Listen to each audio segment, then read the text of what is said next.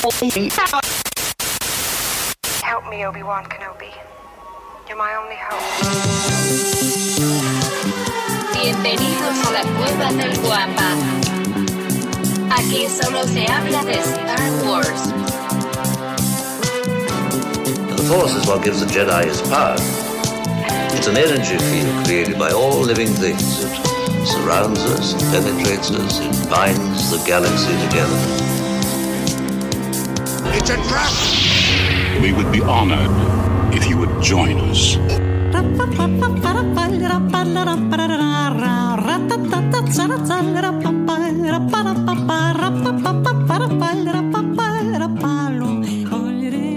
¿Qué tal, mis queridos Wampas? Bienvenidos al episodio 216 del podcast Hablando de Star Wars, traído para ustedes por la cueva del Wampa.com, la tienda especializada, ¿verdad? ¿Qué digo tienda? El santuario dedicado a todos los coleccionistas y por supuesto fanáticos de Star Wars. Les recomiendo muchísimo entrar a la cueva del Wampa.com porque de verdad que ahí van a encontrar todo lo que necesita un verdadero fan. Muy bien, si nos estás escuchando en la versión audio, recuerda que nos reunimos en vivo y en directo todos los sábados en punto de las 6:15 de la mañana, hora Ciudad de México, 9:15 de la mañana Buenos Aires y 1:15 de la tarde, horario Madrid. Y para esta grabación, como es de costumbre, me acompañan mis queridos amigos, por supuesto también los suyos, directamente desde el Arco Kyber, mi buen brother, el George. También nos acompaña el buen Checo desde Arma tu propio canon mi apreciadísimo amigo, el profesor Robbie, y al que denominaron el segundo sol de Tatooine, el niño bien de Moss Eisley, también conocido como el Brando Walsh de Canto Bight. Él, él es el extracto de mitosaurio, señores. Así es que démosle la bienvenida a mi querido amigo, mi hermano, arroba Lucifer. Buenos días, tengan todos ustedes, señores. Cada vez que dice extracto de mitosaurio me sonrojo, güey. Es como ver una película con mi papá de subida de tono, digamos. Buenos días, tengan todos ustedes, señores, donde quiera que se encuentren. Muchísimas gracias por llegar a este programa. Gracias por escucharnos, gracias por vernos, gracias por ponerle play al podcast, gracias por ese like, que yo sé que los seis que tenemos ya dieron su like, digo, los otros que van llegando, por favor, váyanse integrando y váyanse dando el like, que es el alimento aquí, iba a decir de la señorita, pero eso ya luego se ve mal en todos los lenguajes inclusivos, entonces voy a decir, Adamo Matico es lo que lo hace muy feliz. Y señores, muchas gracias, gracias por estar aquí, se nos acabó el mando, una semana triste para algunos, regocijante para otros. Eh, no lo sé, digo, creo que es una linda semana, se nos va el mes, se nos va el año, señores, y qué bueno que están aquí con nosotros, básicamente. Este, así es, buenos días. buenos días, también quiero agradecerle al buen Pepito que se nos, se nos une. ¿Cómo estás, Pepe? Buenos días. Y aprovecho también para agradecerle a todos los que ya hacen el favor de seguirnos a través de nuestras redes sociales. Recuerden que nos encuentran como la Cueva del Guampa y estamos en todas y cada una de ellas subiendo contenido especial exclusivo pero sobre todo entretenido para tu deleite. También los invito a unirse a cualquiera de nuestros dos grupos para continuar con esta y otras conversaciones. Uno de ellos es Legión Guampa, ese es el grupo de WhatsApp. Y para poderse unir a él, lo único que tienen que hacer es enviarnos un mensaje directo a cualquiera de nuestras redes y con todo gusto les compartiremos el enlace para que los lleve hasta ahí. En ese grupo, las 24 horas del día, los 7 días de la semana, los 30 días del mes, si es que no es bisiesto, se la pasan platicando, cotorreando, compartiendo y debatiendo respecto a temas geeks, temas ñoños, sagas de todo tipo. Entonces, si te gusta la fantasía, el horror o la ciencia ficción, ese grupo es en el que tienes que estar. Obviamente también se platica muchísimo de Star Wars. Pero si lo tuyo es Facebook y lo tuyo, lo tuyo es coleccionar y compartir tus fotografías, de, de, tu colección, te invito a nuestro grupo Nación Wampa. Lo único que tienes que hacer es teclear en el buscador Nación Wampa ahí en Facebook e inmediatamente te lleva a él. Único también responder un par de preguntitas y ya estás. Ese grupo está dedicado más al coleccionismo, a presumir de tus colección y pues todo eso que es nuestro mero mole. Y oye, ¿no está como muy silencioso todo? No sé, ni siquiera, fíjate que mi memoria es tan mala que no sé si siempre hay como sonido de fondo o no, pero siento como, como que todo está así muy callado, como que están todos muy sigilosos, muchachos. estamos, de luto, güey. Estamos, de luto. El sonido es, es en las efemérides. Ah, ok. estamos de, ¿Por qué estamos de luto, Pepe? ¿Se acabó un Tonayan ayer o qué pasó? Hay huelga en la fábrica de Tonayan. Oh, ok, ok. Hay bloqueo, güey, de los, de los whiskies, güey. Ah, sí, ¿estás jurado o qué? No, creo que no, güey. Obvio. Y, se, y, se, enoja, güey, aparte. Sí, sí, sí.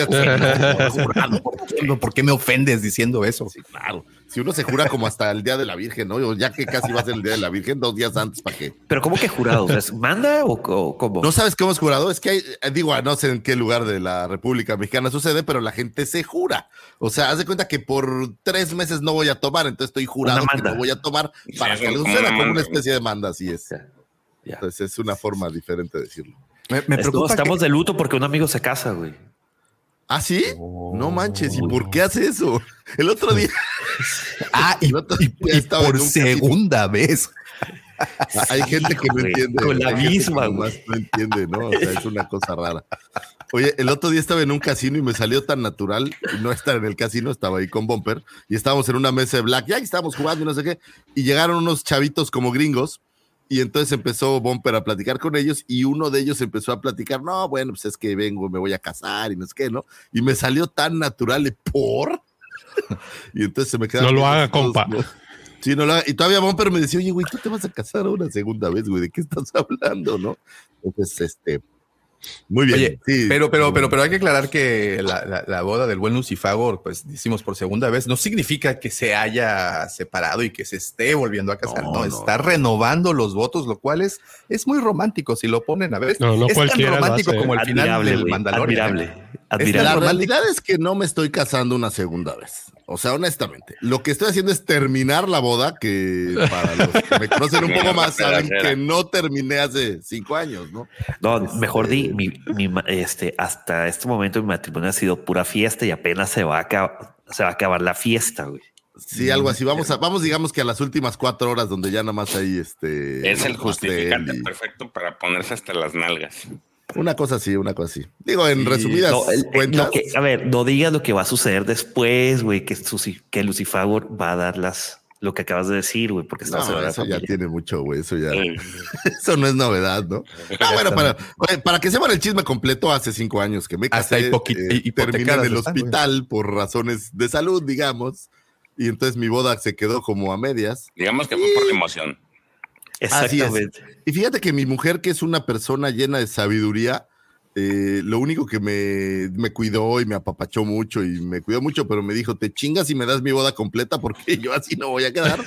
y entonces digamos que estoy, estoy este, haciendo eh, alarde de cumplir mi promesa de acabar la boda. Entonces, muy bien. nada más, nada más. Digo, pudiste haber, pudiste haber hecho, vamos a renovar los votos, lo cual es tan romántico como el final del Mandalorian. Es que no acabé la boda, güey. Entonces, ¿cómo renovarían los votos? Es una boda que no acabó. O sea, está, no sabes en qué terminó, güey. No, no. ¿Y ya lo suscribiste, güey? Eh, yo ya, sí, sí, sí. Y ahora serás Fernanda Dari, no, como Jean, ah, no, Dean Fernanda. Dean, Fernanda. Dean Fernanda. Vámonos. Muy bien, un beso a mi vieja que anda todavía dormida y si me escuchara ya me estaría dando un zapatazo. Divorcio antes de, de terminar de casarse, güey. Ah, hombre, hombre, si no es Ross, muy bien.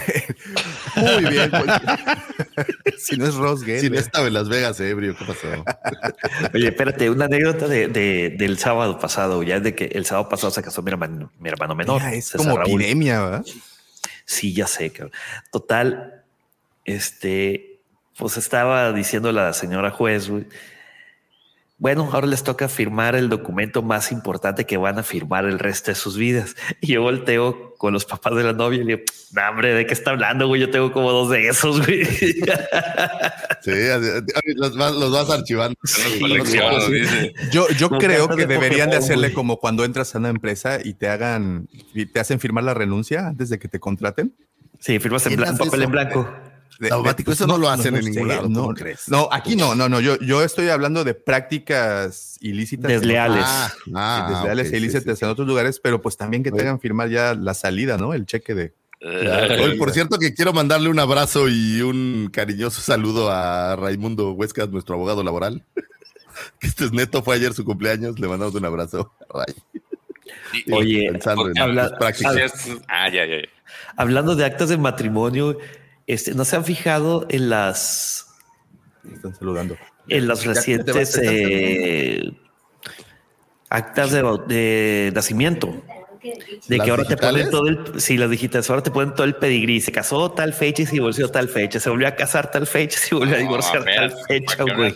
Ahora, sin ese pedigrí no te van a dejar hacer cosas, Ahora con la pinche ley esta. Ya te van a pedir acá de que, a ver, tu acta de nacimiento, güey, para ver cómo.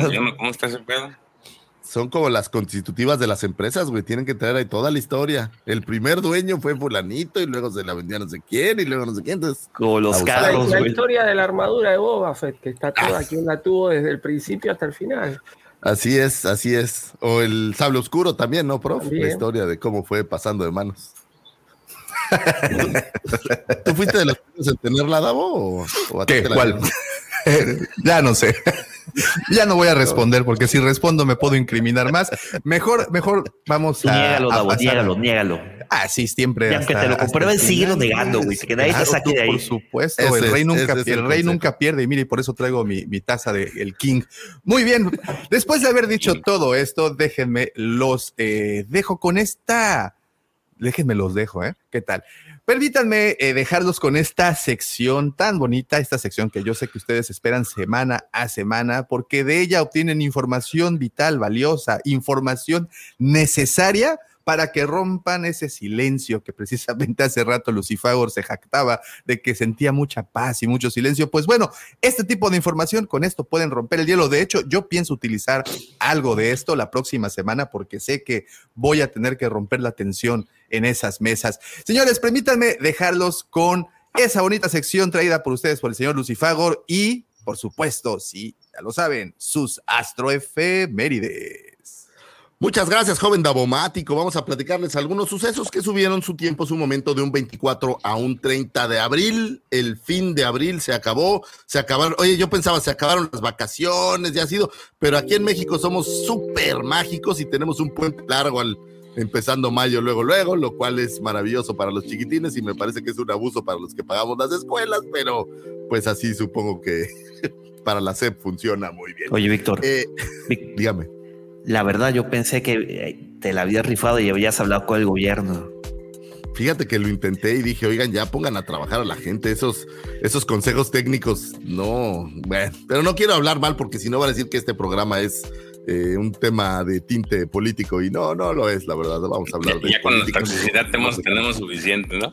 Exacto, cuando irradias esa toxicidad, no necesitas amargar otros sectores de la población, digamos. Entonces, mejor vamos a hablar de algunos sucesos en una galaxia no tan lejana, algunas eh, cosas que tuvieron su tiempo, su momento. Y me arranco con un 24 de abril de 1933, nace la señorita actor, actriz, perdón, Claire Davenport, eh, mejor conocida como Yarna Dalgargan, eh, actriz que estuviera involucrada en el regreso del Jedi como esa bailarina súper sexy para el señor Java de Hot en el Palacio de Java de Hot, que diera unos pasos que digo, o independientemente de la belleza y todo lo demás, los pasos de baile no eran tan buenos, ¿no? Digo, no quiero criticar a nadie, no soy un... No soy este que decía que están coplados, ¿cómo se llamaba? el que ya baila con las estrellas, no sé cómo se llama, pero los pasos no eran acá tan, tan elaborados, ¿no? Este, estaba el otro día viendo el regreso del Jedi y dije, creo que a lo mejor esas coreografías podrían haber sido un poco más Ah, no lo sé, pero bueno, no voy a, no voy a criticar más porque ya George me dijo que era un tóxico asqueroso. Oye, no, no yo no dije eso. Güey, el otro día puse algo y luego, luego, ni siquiera lo había puesto con el doble sentido y luego, luego George le sacó ahí doble sentido a mis palabras. No, George, no todo lo que digo es tóxico. Tú ya rompiste a la gente. Como el 80% nada más. Oye, esta es la que salía en el anuncio ese de adiós a los brazos de Tamalera. Es, este, sí. Es que, ¿Te ¿sabes acuerdas qué de es? esa? Es un tema complicado, Davo, porque a lo mejor aquí nos Oh. van a banear. Cualquier cosa que digas es susceptible a ser baneado. Tiene tres pares de. No, Daumático, no hables así. Ahora, esta chava es el, la fantasía. Sí, podemos hablar así como gente grande, ¿no? Es Pues, la fantasía erótica de Daumático que por muchos Sí. años eh, no vio realizada y cuando conoció a Doña Carmen, bueno, pues, pues ahí en las canoas se realizó esta fantasía. Ahí se- ¿Es lo que más se le acercó? Sí, sí, Pues pues, es que quien vive. Carmen tiene un Sí. poco de más, eh, de más, voy a decir. Lo que pasa es que, mira, esas tres pares de, de brasieres, vamos a llamar, de sostenes que se ven acá, Doña Carmen tiene solo unas, pero pues tiene dos, este, como salvavidas debajo de, de ahí, ¿no? Entonces, pues tú le agarras, tú te pa y te atascas como puerquito. Lo que me pareció de, de verdaderamente mal gusto, Davo, es que le, hicieras un, un traje igualito al de la película y pues le pidieras que bailara. Eso no está bien. O sea, no es, no es correcto en estos tiempos. ¿no? Cada quien Oye, tiene ah, sus filias. Ah, Hablando de Doña Carmen, ya para cerrar el tema, ya, ya no lo volveré a tocar. Lo que resta ¿A de la Doña hora. Carmen? De la- Sí, sí, sí, de Doña esa es una promesa que nadie puede cumplir, Pepe. Por eso, Es como las de la hora. es lo que, es lo lo que ves, resta no de la hora, dije. Oye, Davo, ¿le vas a hacer despedida de soltero al buen Vic? Ya está todo organizado, ya. A huevo. Ya están todas las. Twilex y todos los. Yo Todos los Javas, güey. A Doña Carmen que se rasurara porque luego es como muy grueso y pues como, bueno, eso déjalo ahí. Le dicen Es- el maguey, imagínate.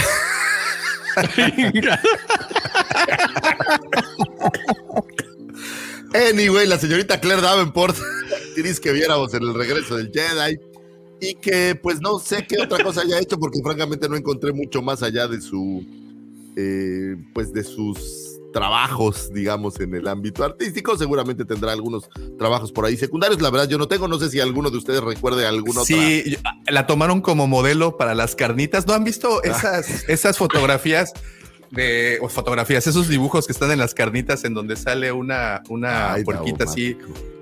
con tres bikinis? Daumático, ¿qué viste? ¿Qué viste el último capítulo del Mandaloriano y saliste tóxico o qué? Qué No, no, no, no, no. Es que yo voy a unas carnitas todos los domingos donde tienen un, dibujada en la pared un caso y traen una cerdita y pues está bien sexy posando con tres brasieres. Pues, ¿qué? Es parte de la, la biología y de la anatomía. Hay que. Esto es zoología, Ok. Lucifer. It's science. Ok, digo, no te puedo decir nada porque yo sé que es tu gran fantasía, Daumático, entonces lo vamos a dejar. Lo vamos a dejar favor, ahí, pero no bueno, es pues donde quiera que la esté la, señorita eh, Claire Davenport, creo que falleció, por cierto. Eh, pero bueno, donde quiera que se encuentre ella en físico o su espíritu, pues le mandamos un gran abrazo. Aunque somos muy criticones, pues, pues simplemente le mandamos un abrazo. Güey, Sigamos, señores, si mejor dos, con un si 24 dos son buenas, si dos son buenas, seis son mejor, güey. No. Eso Como la de sabe Total Recall, güey. ¿Eh? Como la de Claro, Total bueno, Recall, güey. Ahí solo son tres, nada más. pero- Se me ocurren como unos 300 comentarios totalmente irreverentes y que me van a perseguir por años, entonces no los voy a decir porque ahora ya todo se guarda en la internet. Entonces mejor ahí lo dejamos. Un saludo a mi querido Jerry, le mandamos un abrazo que por ahí nos está saludando. Eh, y bueno, pues básicamente adiós. Adiós con Claire Davenport. Vámonos con un 24 de abril de 1917. Nace mi pequeñita. eh, no, no, mi- no, 2017. 2017, dice, ¿no? No, no, la, ya, le, ya le hiciste que tenga 100 años. De 1917. 1900, dice 1917, discúlpenme, me equivoqué. Fui un, fui un loco. Revolucionaria y la madre Revolucionario. Del balazos. güey. 2017 nace mi pequeñita hija Renatita, mm, bebé precioso. Ese es, yo creía, les digo de corazón, que con mis tres hijos previos había tenido grandes maestros, pero esta llegó y les dijo, quítate que ahí te va. Y, y he tenido una gran, gran, gran maestra aquí, una gran compañera. Siempre que estoy en casa está conmigo, es una cosa maravillosa. Oye, no hoy, por alguna razón hoy no se ha levantado, pero normalmente la tengo aquí a mi lado y es mi gran, No mi gran mejor. cómplice en casi cualquier cosa que hago que tiene que ver, por ejemplo, con estas grabaciones, las grabaciones de los videos, eh, siempre la tengo ahí, eh, eh, dirigiéndome un poco a ver, muévete para acá, muévete para allá y tratando de que las cosas salgan bien. Entonces, te mando un beso, Renatita, preciosa, hermosa, hija mía, te amo con el alma. Le mandamos un besote y bueno, pues que se pase un cumpleaños muy, muy divertido. Eh, está bien chida mi hija, llegó el otro día y me dice, oye papá, ya decidí a quién le toca qué darme de regalo de cumpleaños. Y tiene seis años la vieja, ¿eh? ya decidí. Entonces empezó y dice: A mi abuela Tere le va a tocar eh, esta figura de Pau Patrol. A mi mamá le toca esta de Coco Melon. A ti te va a tocar esta figura. Y ya se cuenta que empezó a repartir ya quién le iba a tocar cada regalo. Y ella ya estaba totalmente armada. Entonces es alguien que tiene visión y que tiene, que tiene futuro. Yo creo que me dejó, me dejó muy apantallado. Feliz cumpleaños, pequeña Renatita, que te la pases de pelísimos.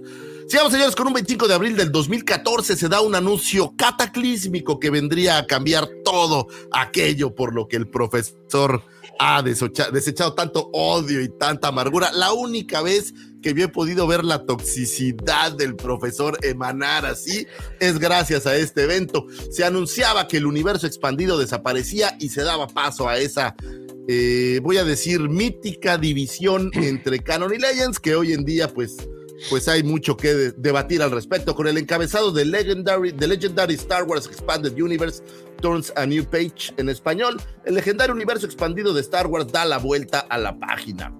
Lucasfilm liberaba en el anuncio en su sitio web starwars.com ¿Qué derivó de la llegada de la nueva trilogía de las secuelas de Disney. El universo expandido sería reconfigurado, las aventuras anteriores del universo expandido serían impresas bajo el sello Star Wars Legends, dando paso a la creación de una nueva continuidad que solamente incluiría las seis primeras cintas, la serie animada de Clone Wars, no la de Tartakovsky, sino la serie eh, de nuestro querido Filoni, así como todo el material producido de ese momento en adelante. Este anuncio básicamente crearía la dualidad de universos, Legends y Canon. En palabras de la señorita Katy Kennedy, nos preparamos para lanzar nuevamente a Star Wars a la pantalla grande y continuar la aventura en juegos, libros, cómics y nuevos formatos que justo ahora están emergiendo. Este futuro de narraciones interconectadas permitirá a los fans explorar la galaxia de formas que jamás antes vieron.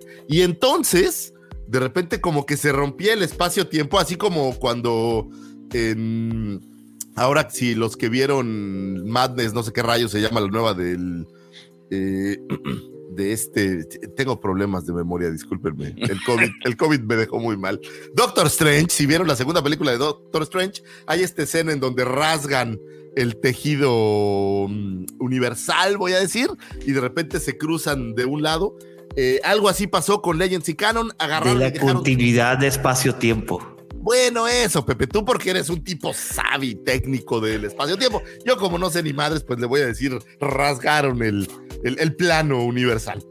Y entonces eh, dividieron Canon y Legends, donde había lo viejo, le llamaban Legends porque eran eso, leyendas. No se tenía la certeza de que hubieran sucedido, sin embargo había estas historias que pues alguien creía que tal vez podrían estar ahí, y lo que era el canon, lo que todos estaban seguros que había sucedido, eso obviamente a las palabras eh, de Disney. En este caso, si bien este rollo de Canon y Legends empezó antes de que Disney adquiriera, ya lo hemos platicado, eh, empezó a suceder un poco con la Clone Wars de Tartakovsky, donde Lucas decía que los Jedi no podían ser tan poderosos como se mostraba ahí, porque si así fuera, pues todo lo que había pasado después no tendría ningún sentido. Sin embargo, ya la versión, digamos, oficial de esta apareciera por primera vez el primer producto entregado posterior a este anuncio, que fuera la serie animada Rebels, eh, en donde por primera vez había por ahí una novela con, de Jackson Miller, eh, se llamaba A New Down, basada justamente en Rebels, en donde ya por primera vez teníamos un nuevo canon, una, no puedo decir una nueva historia, más bien era esta nueva continuidad, este nuevo tiempo, que hoy en día sé que es debatible, sé que que nuestro querido Dave Filoni se ha encargado a lo mejor de twistear un poco el canon. Y creo yo que con la necesidad de, enriquecer y de traer nuevos, eh, no nuevos, pero traer personajes que tuvieran ya cierto grado de popularidad, lo que Disney ha decidido es, digamos que, hacer un poco más blanda esa posición rígida en donde originalmente nada podía mezclarse. Y hoy en día entonces empezamos a ver pequeños eh, pues al principio eran pequeños, pero hoy en día ya vemos grandes aportaciones eh, del Legends al canon y que yo sigo teniendo mucha fe en que eventualmente se van a dar cuenta que no creo que a los fans les moleste que hagas spin-offs del canon, ¿no? Y de Legends, y entonces te agarres una historia meramente de Legends que no tiene nada que ver con el canon, y de repente, ¡pau! tendremos de regreso a Mara Jade, sería maravilloso, que debo decir que en mi universo es lo peor que perdí en, eh, en esta división. A mí me encantaba tanto esta mujer que pues quedó por ahí perdida en los anales del tiempo, pero tengo fe en que algún día va a regresar. ¿Ustedes tienen algo favorito, muchachos, que se haya quedado en, en Legends que dijeran, chale, esto me hubiera gustado que, pasara al canon? A mí Shadows of the Empire. También Heredero del Imperio y un poco eh, Rogue Squadron, eh, X-Wing Rogue Squadron. Esos, pues es esos tres, ¿no? O sea, son, pues son buenos. Son, sí, pues yo creo que es de lo más eh, famosillo, ¿no? De, de, Legends. Bueno, lo de ahora Legends. No sé.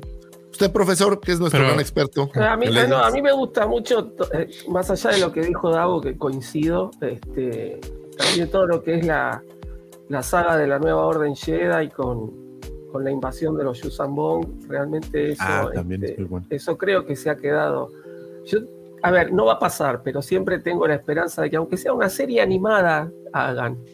Que sea Star Wars Legends, no decir, no me molesta, que le pongan el loguito, no me molesta, pero estaría bueno. Estaría bueno porque son historias que, valen mucho la pena.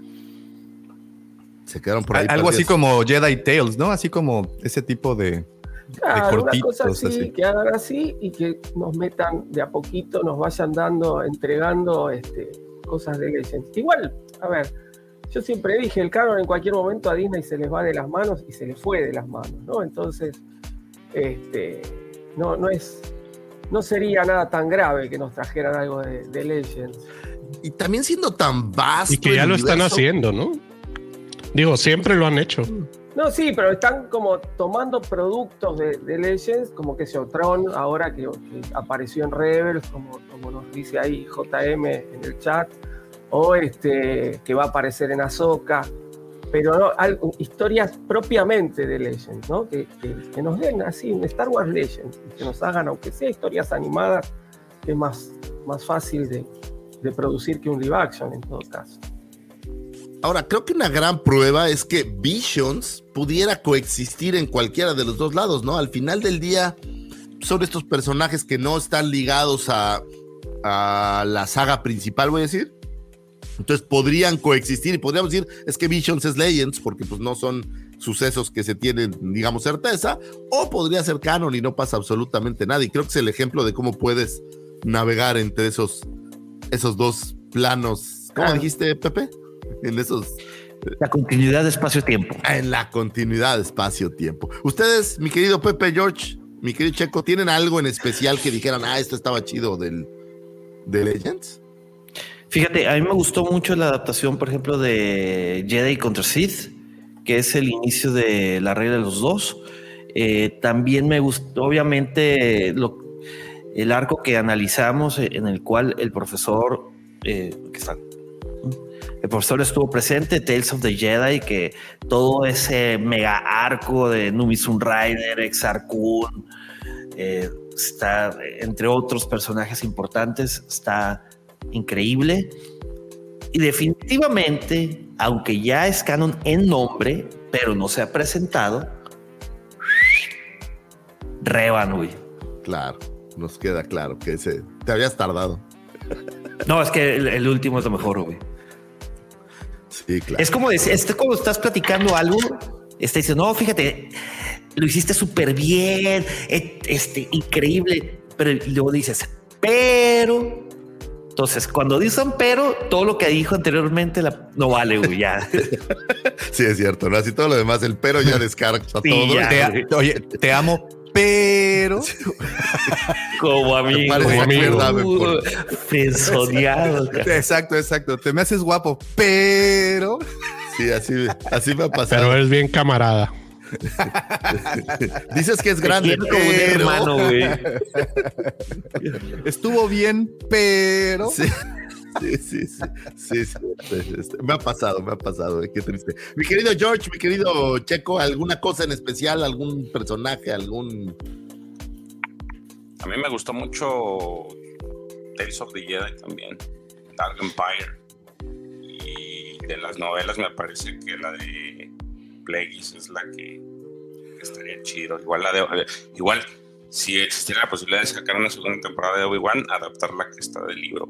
A mí me gustó mucho ese libro. Oye, pero creo que aquí vamos a entrar en un debate que creo ya, ya se, ha, se ha tenido previamente, pero, pero Plagueis creo que puede entrar perfectamente bien en, en, la, en toda la historia actual, ¿no? Digo, no, no hay nada que, que se interponga, ¿no? Que se contradiga. Pues a lo pues mejor tienes que hacer ah, algunos twists, pero... No más lo de Maul, pero de ahí en fuera. Pero lo, lo, de Maul, o sea, su origen. Su origen. Sí. Pero, ¿por, qué se contrapone con algo que hayan dicho actualmente? Pues sigue siendo Actualmente ¿no? sé de dónde viene. O sea, en la novela creo que se lo regala una. La mamá. ¿no? Sí, la mamá le dice: Mira, toma, así este. Como a Grogu, haz de cuenta. Ya, llévatelo, ya. ya. Ya llévatelo. Como se le encontró en una canasta, como en la Biblia. ¿Tú, Checo, algo en especial? Pues yo diría también que la novela de Plagueis. Lo que pasa es que yo, en realidad, de, lo que actualmente es, Legends, en su momento yo no conocí nada. Entonces, no me pesa, pero me gustaría ciertos elementos, ¿no? Por ejemplo, la novela de Plagueis sí, sí estaría bueno alguna adaptación en algo. Hay, temas curiosos como esta concepción que uno tiene de la familia galáctica, voy a decir. Digo que por muchos años pues era eh, los hijos de Han y Leia, que eso es a mí de estas, no como materiales completos, sino como conceptos. Esta idea de la familia que ya tenían y cómo tú tenías muy claro pues, los gemelos y todo este rollo. Y de repente cuando los borraron del, del panorama, fue, fue así un momento como un poco disruptivo para mí, si me lo, si me lo preguntan, aunque nadie lo hizo. ¿Será eso lo más importante? O sea, lo que más hace ruido. Yo creo que es de las cosas más serias, ¿no? Que, que desaparecieron hijos, digamos, que estaban, y aparte hijos que han tenido una historia, pues larga, ¿no? O sea, todo el rollo de Cadeus y toda esta parte de Jason es así como, pues claro, no es, no, o sea, no eran, no era una sola novela, entonces es, es como interesante el pensar en que en que le cortaron ahí de tajo y que francamente yo no creo que les hubiera afectado tanto no, no poner las mismas historias, pero dejar abiertas puertas a que eso pudo haber sucedido, ¿no? O sea, yo no creo que tuviera nada de malo que hubiera dos hijos de Han y Leia que estuvieran perdidos ahí por algún lado y no tenías que mencionarlos más, no tenías que hacer mucho, pero, pero no veo la necesidad de cerrar totalmente. Pero bueno, pues quién soy yo. Si me llamara Pablo Hidalgo, a lo mejor yo podría haber dado una opinión, pero como soy un pelele que no, soy Pablo Hidalgo, pues, o bueno, de aquel momento el Story Group, aquel Story Group que mantenía la continuidad justamente de estas historias y este canon, que hoy en día creo que ya no existe como tal el Story Group, o sí sigue habiendo, digo, sé que ya no está Pablo, pero sí existe todavía. Sí, existe. No sé si le cambiaron el nombre, pero eh, las labores existen las labores. Las labores, entre comillas, sí, siguen. Es que es muy, es muy complejo, ¿no? Estás hablando de una saga con tantos y tantos elementos. Yo no creo que ninguna, y digo, sé que hay sagas muy, muy enriquecidas, pero yo no creo que ninguna saga jamás haya sido tan enriquecida como lo es Star Wars, como concepto general.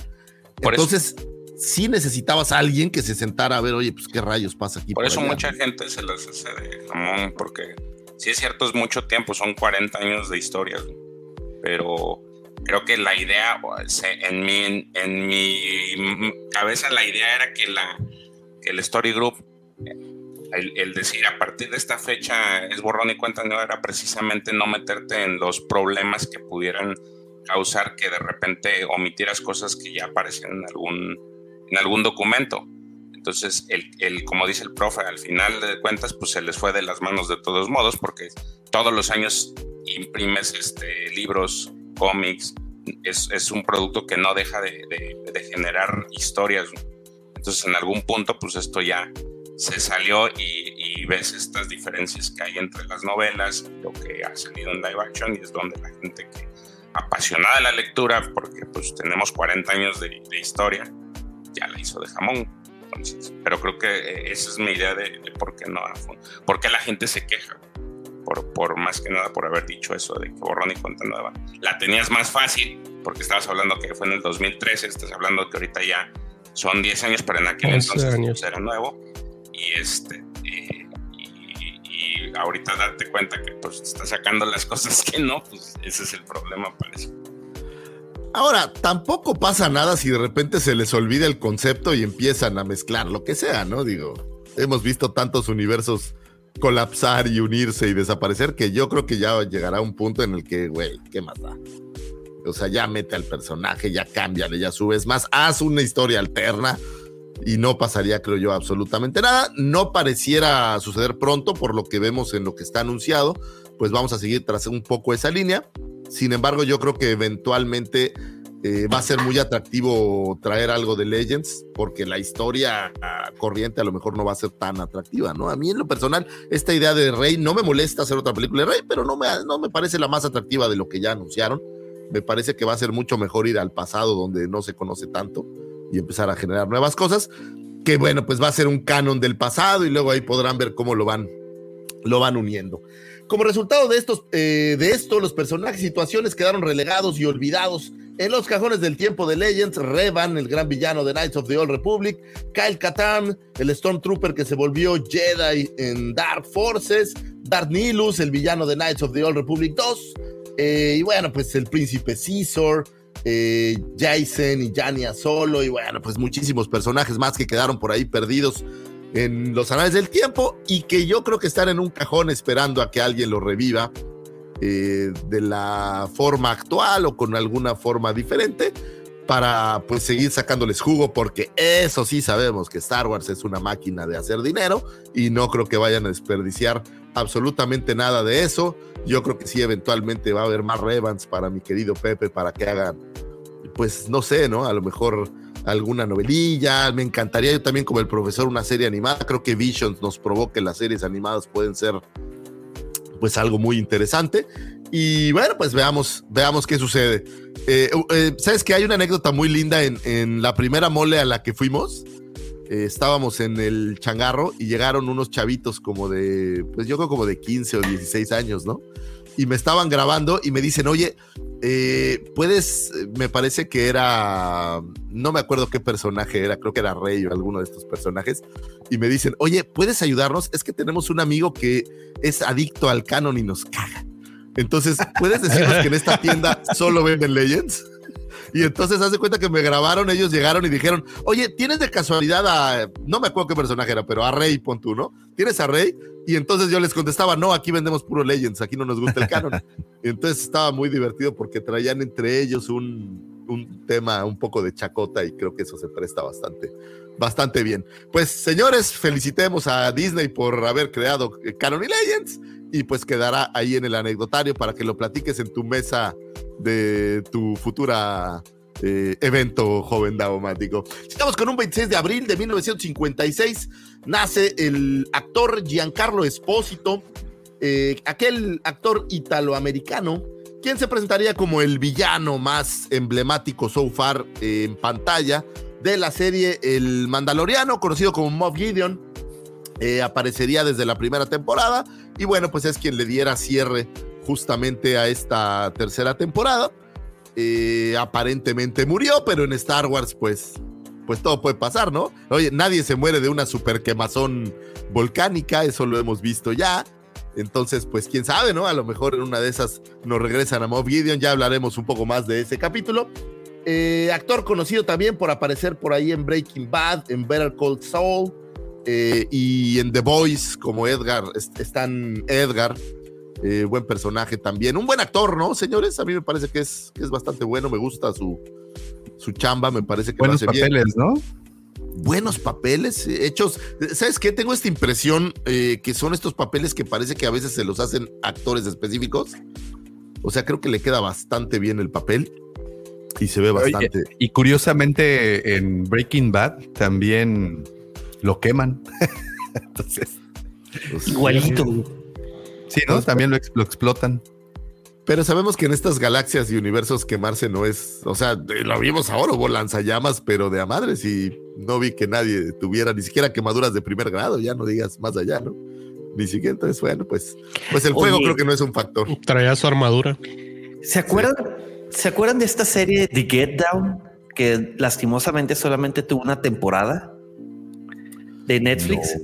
Eh, no, Supongo, que por eso no tuvo. No, no, estaba muy interesante la propuesta de, de, de, Get Down. Era algo así como hip hop en sus inicios, como estaba a mitad como que en los setentas. Está muy buena, son seis episodios. Es que sale Giancarlo Esposito y como el papá de una de las chavas. La, verdad, si lo de ustedes es el hip hop o algo así, este, la propuesta está, está chida. Si ustedes son apasionados de los tenis, él sacó una, él salió en la película de este Spy Lee Do the Right Thing. Ah, ¿en ¿Sale? Él es el güey que le, hace, le, hace, ah. de pedo al, al güey que, que, viene en bici y le pisa los tenis. Oh, wow. ¿Es él? Es ese güey. ¿Cuál? El que llega con la playera de Larry Bird y le pasa por los Jordan, güey. Ese ¿Qué, película? ¿Qué película? ¿Qué película? ¿Qué película? Ah, no manches. Tengo que verla de nuevo, güey. ¿Cuál, cuál, cuál, cuál? cuál? Do the right thing. Ah. Es de Spy Lee. Moki. Sí, qué buena película. Moki, Moki es el personaje principal, ¿no? Sí. Eh, sí, está muy Radio Rahim. ¿Cómo se llama? Samuel L. Jackson. Samuel L. Jackson, ¿cómo se llama su personaje? Es el locutor, güey. Eh, sale Martin Lawrence. En esa escena sale Martin Lawrence. También aparece en The Voice, ¿eh? Se me había olvidado. En The Voice es el director de la. Stan Edgar, sí, cómo no. Bueno, ya no, no, se lo, se lo echan en la segunda temporada, creo. Y en el último Far Cry también salió. ah, sale en la portada, güey. Sale en la portada con una niña, ¿no? Es un niño, güey, no mames. ¿Niño? Pues no me acuerdo, güey. No, no juego los Far Cry. Ni yo, güey, pero el, el neta el trailer estuvo muy chingón, güey. No tengo tanto tiempo libre como tuercas, güey. Oye, y tuvo el, el el gusto de, hacer este gran cameo del sable oscuro en el final de la primera temporada del Mandaloriano, que creo que es de estas cosas que va a quedar ahí grabado entre los Disney Lovers. El cameo. ¿Eh? Entonces está, está muy divertido. No, buen actor. Eh, se le ha acabado su participación en el Mandaloriano. Entiendo que habrá otra temporada. ¿De qué irá sin él? Pues creemos que irá de. ¿No va a aparecer algún clon perdido que sobrevivió? Pues había tantos que. o a lo mejor era un clon. Bueno, ya llegaremos a eso. o a lo mejor es como clásico, ¿no? o a lo mejor es Snoke. Digo, ya está todo. Vi, esa teoría. Yo también vi esa teoría, güey. No es tan Your Snoke theory sucks. Oye, nomás que se, tuvo que hacer algunos experimentos al estilo Michael Jackson para, para hacer Snoke. No, Snoke es pálido, como. No, bueno, es que te, quemaste la parte fuera de la epidermis. Yo creo que. Del, del tanque sin, sin madurar, güey. Estaba no era tan malo. Le, dijeron, mételo en Bacta y se confundieron y lo metieron en cloro, güey. A lo mejor no. Digo, pues quién sabe. Eh, digo, hay muchas teorías. La verdad, no creo que vaya a ser así. Pero pues quién sabe, todo puede pasar en este universo de, de Star Wars. Feliz cumpleaños al señor Giancarlo Espósito, donde quiera que se encuentre. Un 29 de abril de 1923 nace el señor director Irving Keschner director norteamericano quien firmaría, eh, filmaría perdón, El Imperio Contraataca, profesor de cine de George Lucas en USC. Rechazó originalmente dirigir la cinta porque pensaba que no podría mejorar lo que ya se había hecho para New Hope. Eh, la filmación del Imperio Contraataca se llevó a cabo en el mismo set donde Stanley Kubrick filmaba El Resplandor. Derivado de esto, el autor Stephen King conoció a Irving Kirchner y en su honor en la novela It bautizó al personaje de la señora Kirchner eh, pues como en honor a, él. Dirigió poco más de 15 cintas, algunas de ellas con cierta trascendencia, como el western El regreso de un hombre llamado Caballo, la cinta de misterio protagonizada por Faye Dunaway y Tommy Lee Jones, Los ojos de Laura Mars. Dirigiría El Imperio contraataca para posteriormente eh, hacer algunas cintas de un éxito más moderado con Sean Connery y Kim Basinger, Nunca digas nunca jamás, basada en James Bond 00 en James Bond y donde curiosamente compartieron créditos con el actor Max von Sydow, quien en este caso es Lord Santeca en The Force Awakens. Eh, pues eh, básicamente hizo algunas cosas más, Robocop 2, por ahí está en, en su haber, y me parece que por ahí también aparece como actor en eh, La Última Tentación de Cristo, esta película de William Defoe, la verdad es bastante polémica, pero a mí me parece bastante buena, me gustó bastante. Oye, Lucy. Dígame. ¿Sí sabes por qué la película de no canon del 007 se llama Nunca digas nunca jamás? No, Never say never again. Cuéntanoslo. Interesante que le preguntes, mi querido y Lucy. interesante que la preguntes. sí. Oye, bueno, lo que pasa es de que en teoría Sean Connery había dicho que jamás en la vida iba a volver a interpretar al personaje del 007.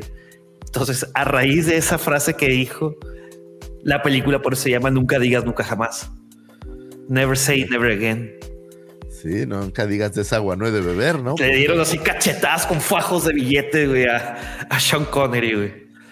Nunca he oído algo tan cierto como lo que dice Checo, with money dancing the dog. Es una realidad. No, no, no lo dije yo, lo dijo el piporro. El Ah, piporro, bueno, güey. piporro. Pero en inglés no lo había oído, la verdad. Entonces está, está interesante. la neta, imagínate en este mundo hollywoodesco, güey. Y tú eres, voy a cambiarlo, tú eres esta Daisy Riley. Y dijiste, no, ya no voy a hacer estas películas porque la crítica, porque los fans, porque se ponen nefastos. Pero después llevas dos años sin hacer cine o tres. Y entonces llega Katy y te dice, oye, pues échate otra. No, güey, pero es que los fans son retóxicos y luego esos de la cueva del guapa me joden todo el tiempo. Y entonces le dice, ¿cuánto? A ver, ¿cuánto quieres? Aquí traigo un portafolio. Pero no, a lo mejor no era tanto como un portafolio, pero aquí traigo un contrato. Güey, es por tanto. Es, Así caen. Entonces, con dinero Güey, hay, sí, hay cuatro o cinco películas de Sharknado, güey. Están bien gachas, güey. es más, eh, están oye, tan chidas que son bien no gachas, a criticar a Sharknado, ¿eh? Por favor, Davomático, explícale cómo funciona. O sea, Sharknado es una obra maestra Claro, del güey. cine para acá. Pues, ¿Cómo le llaman el cine para casa? O el, cine, el, el- el de sci-fi. De channel, video, o de- sea, sí, sí, sí. El cine en video. Straight es lo to máximo video. Me declaro un gran fan de Sharknado. lo Nirvana digo- FM. ¿Eh? Uh. Ah, pues un abrazo, un abrazote. Eh, para el Nirvana. cumpleaños de Nirvana. Uh, un abrazo, un abrazo. Eh, por favor, Pepe, no quiero volverte a oír criticar a Sharknado porque pues. No, no lo critiqué, dije, Sonaya, está ¿tú por gata que está bien Sharknado? güey. La Ah, Claro que es una obra de arte, güey. Es, es, es una oda, güey. Es, es más, eh, Sí, está es, tan mala que está tan buena, güey. es un gran churro, diría yo. ¿Sabes Sí, que las güey. hacen como en dos o tres semanas? O sea, de verdad las hacen así como con prisa y con poco presupuesto y Es la única manera de que les dé algo de plata. Son películas que se hacen muy rápido y entonces cuestan muy poco y sacan, en, en- en comparación al presupuesto, sacan mucha ganancia. Por ahí es una película, qué sé yo, que se hace, no sé, con 100 mil dólares y por ahí recuperan 300 mil, terminan sacando con las publicidades y las proyecciones. Entonces es un negocio porque sacan mucho más de lo que se invirtió. Sí, está cañón. ¿Y cómo hay películas de esas de, de Sci-Fi Channel que son estos churros monumentales y, y hay unos que de verdad sí dan terror, pero bueno, pues. Bueno, no, Sci-Fi tenía películas bien chingonas, güey. Hasta que cambió de administración, inclusive hasta cambiaron el nombre y el logo y todo. Y se cayó. Pues así pasa con todo. No, no, la- Oigan, la de. La, de Expanse no fue de sci-fi. Sí, ¿no? Creo que sí. Sí, no, no, Tremenda buenas producciones, producción. pero digo, yo creo que hay Puede- una buena producción por 30 Sí, malas, ¿no? Entonces, exactamente. Por ejemplo, si te sientas la- hablando de sci-fi. La, la miniserie de Dunas, por ejemplo, salió de sci-fi, pero del sci-fi original. Eh, la los hijos de, de Dunas, The Children of, the- of of Dune, también salió de ahí, donde podemos ver a, a este a James McAvoy hacer la de uno de los hijos de, del Muad'Dib, uno de los bellizos. Y es Pues muy sí bueno. Hay de todo, hay de todo. Creo yo, pero fíjate que en general, creo yo que había mucho mejor calidad antes en todos esos materiales, eh, incluso en, voy a hablar de en, en cable, en estos, porque son canales propiamente más como de cable, ¿no? Originalmente Sci-Fi o Hallmark o estos. Sí, sí, sí. Creo sí. que la calidad antes era mucho mejor que lo que ahora, que lo que el un ejemplazo es MTV. Antes MTV tenía cierta No calidad. empecemos ahí, güey. No, pedacera. Puro bueno, reality show, güey. Sí, güey. No, no, no empecemos con esas datos No, pero es- tristes, ese, es, ese es mi Sin ejemplo llorar, de, Pepe. cómo, de cómo pueden tener estos, estos canales una decadencia donde cada vez pues se van torciendo, ¿no? Hasta que se vuelven. Pues es eh, que, pues, acuérdate que tienen que apegarse a lo que el público quiere, ¿no? Entonces. A lo que venda. E, envejecimos y ya nosotros no somos los su prioridad. Es más, de hecho, yo creo que ya, ya estamos viendo una franca decadencia de la televisión como la conocíamos. Y también de la música y de muchas cosas más. Digo, oye, así mi amargura iba a aflorar, pero no, hoy es cumpleaños de mi hija y no haré nada de eso. No, yo creo que, yo creo, Lucifagor, que nuestro tiempo ya pasó. Ya, hay que dejar ¿estás que. diciendo viejitos? hay que dejar que lo, que lo viejo muera. y, lo, y lo nuevo viva. Lo dijo Kylo Ren. Está Sabias palabras. Viva la Rosalía Bad Bunny. bueno, déjate, digo, la Rosalía. Oh my. Sobre todo como más que el chicle, ¿no? Oh my cat.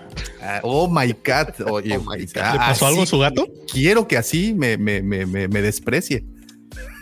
Muy bien. Este, feliz cumpleaños a Irving Kessler, mejor. Hablemos de cosas divertidas. Una favorita de Pepe, Robocop 2. Qué peliculón, ¿no, Pepe?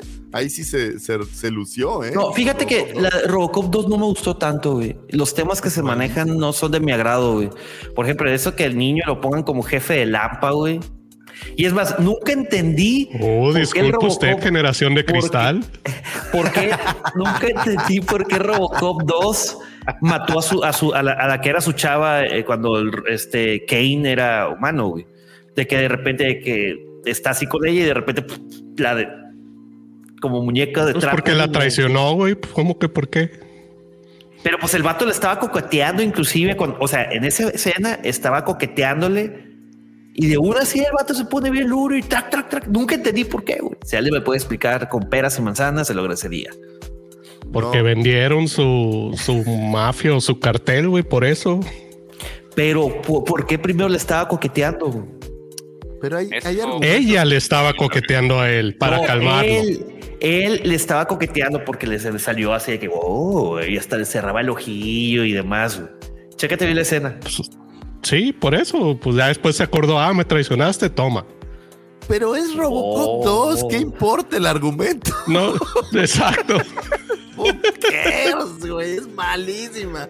Pero bueno, lo dejaré ahí para. O sea, que la otra está bien chingona. La otra está bien chingona. Los niños beisbolistas. Sí, güey, who cares? Pero bueno, el señor Irving Kessler, que eh, ya no está con nosotros, pero bueno, le mandamos un abrazo en el más allá o más acá o donde sea que se encuentre. Un 30 de abril del 2019 fallece el señor Peter William Mayhew, actor quien diera vida al personaje de Chewbacca eh, alrededor de prácticamente toda la saga. Pudimos verlo en New Hope, en el show de Donnie and Mary, utilizando un elegante atuendo para festejar el Día de la Vida en el Star Wars Holiday Special, en el Imperio Contraataca, el regreso del Jedi, la revancha de los Sith. The Force Awakens eh, participó como consultor para el episodio 8 de Last Jedi, dando paso al señor Jonas Automo para reemplazarlo en el papel derivado de algunos problemas de salud. El personaje de Chewbacca inspirado en el perro de George Lucas con voz creada a partir de los rugidos de unos osos, con pocos diálogos que no eran eh, comprensibles, era el reto que Peter Mayhew debía cubrir al tener que desarrollar su lenguaje corporal de forma en que se entendiera lo que decía, eh, pues más con el cuerpo que con las palabras. Esto creó un peculiar movimiento de cabeza que según Peter saliera de forma natural para acentuar ciertas situaciones. ¿Se acuerdan? No hay que doblar la cabeza. Bueno, pues según Peter, eso lo había creado para dar cierto contexto. Para 1976, eh, Mayhew trabajaba como asistente en el Hospital Knights College de Londres y derivado de sus enormes pies apareció en un anuncio de periódico donde el productor Charles eh, Schiner lo encontró, localizó y casteó para el papel del Minotauro en la cinta de Simbad del 77. ¿Se acuerdan este Minotauro ahí? Grandote que salía por ahí. Eh, y el ojo del tigre, curiosamente, no acreditado en ella. Eh, un año después, derivado de su gran estatura, 2.14 metros, que fueron resultado de una condición genética conocida como el síndrome de Marfan, que como resultado las personas afectadas suelen tener piernas, brazos y dedos muy largos, fue buscado para interpretar el papel de una enorme criatura peluda. En 1997, para la Celebration 20 aniversario de la saga, Mayhew se presentaría en la convención en un panel llamado Hombres detrás de la máscara, lo que marcó una gran participación y acercamiento al actor en diversas convenciones, haciéndolo un favorito del fandom y haciéndolo uno de los más queridos en nuestra querida saga. Y bueno, pues Chubaca, qué decir de Chubaca, ¿no? Ese eh, tapete caminante que la neta todos quisiéramos tener una, una mascota de esas. Eh, triste que no le hayan dado su medalla, ya lo reivindicaron por ahí, me parece que en un cómic o en algún lado, pero creo que en ah, en TV, sí, lo reivindicaron. No, pero en algún material no le dieron después su medalla. Así digo, ya no con tanto bombo y platillo, pero es como que sí le hizo falta. Eh, anyway, buen. episodio 9. De estas casualidades de la vida, ¿no? Este tipo que tenía unos pies enormes y unas condiciones eh, hechas justamente para poder interpretar a Chewbacca, porque, pues digo, todo él, su estructura le, le, ayudó a esa condición y creo que es una buena prueba de cómo no hay limitantes en esta vida y cómo sin importar quién eres y cómo eres, pues puedes hacer muchísimas cosas. Eh, ¿Algún momento eh, especial que les guste de Chewbacca, señores? Algo en especial que digan, puta, este momento era... Bueno, me causó bastante, en lo personal me causó bastante así como que ternura, por así decirlo, cuando en episodio 9, cuando se entera que la princesa Leia ya se hizo uno con la fuerza. Pero ese es Jonas Automo, chavo. No, bueno, pero Chubaca. Eh, dijo Chubaca, dijo Chubaca. Eh, pues estamos hablando de Peter Mayhew. Ah, no, él dijo Chubaca, güey.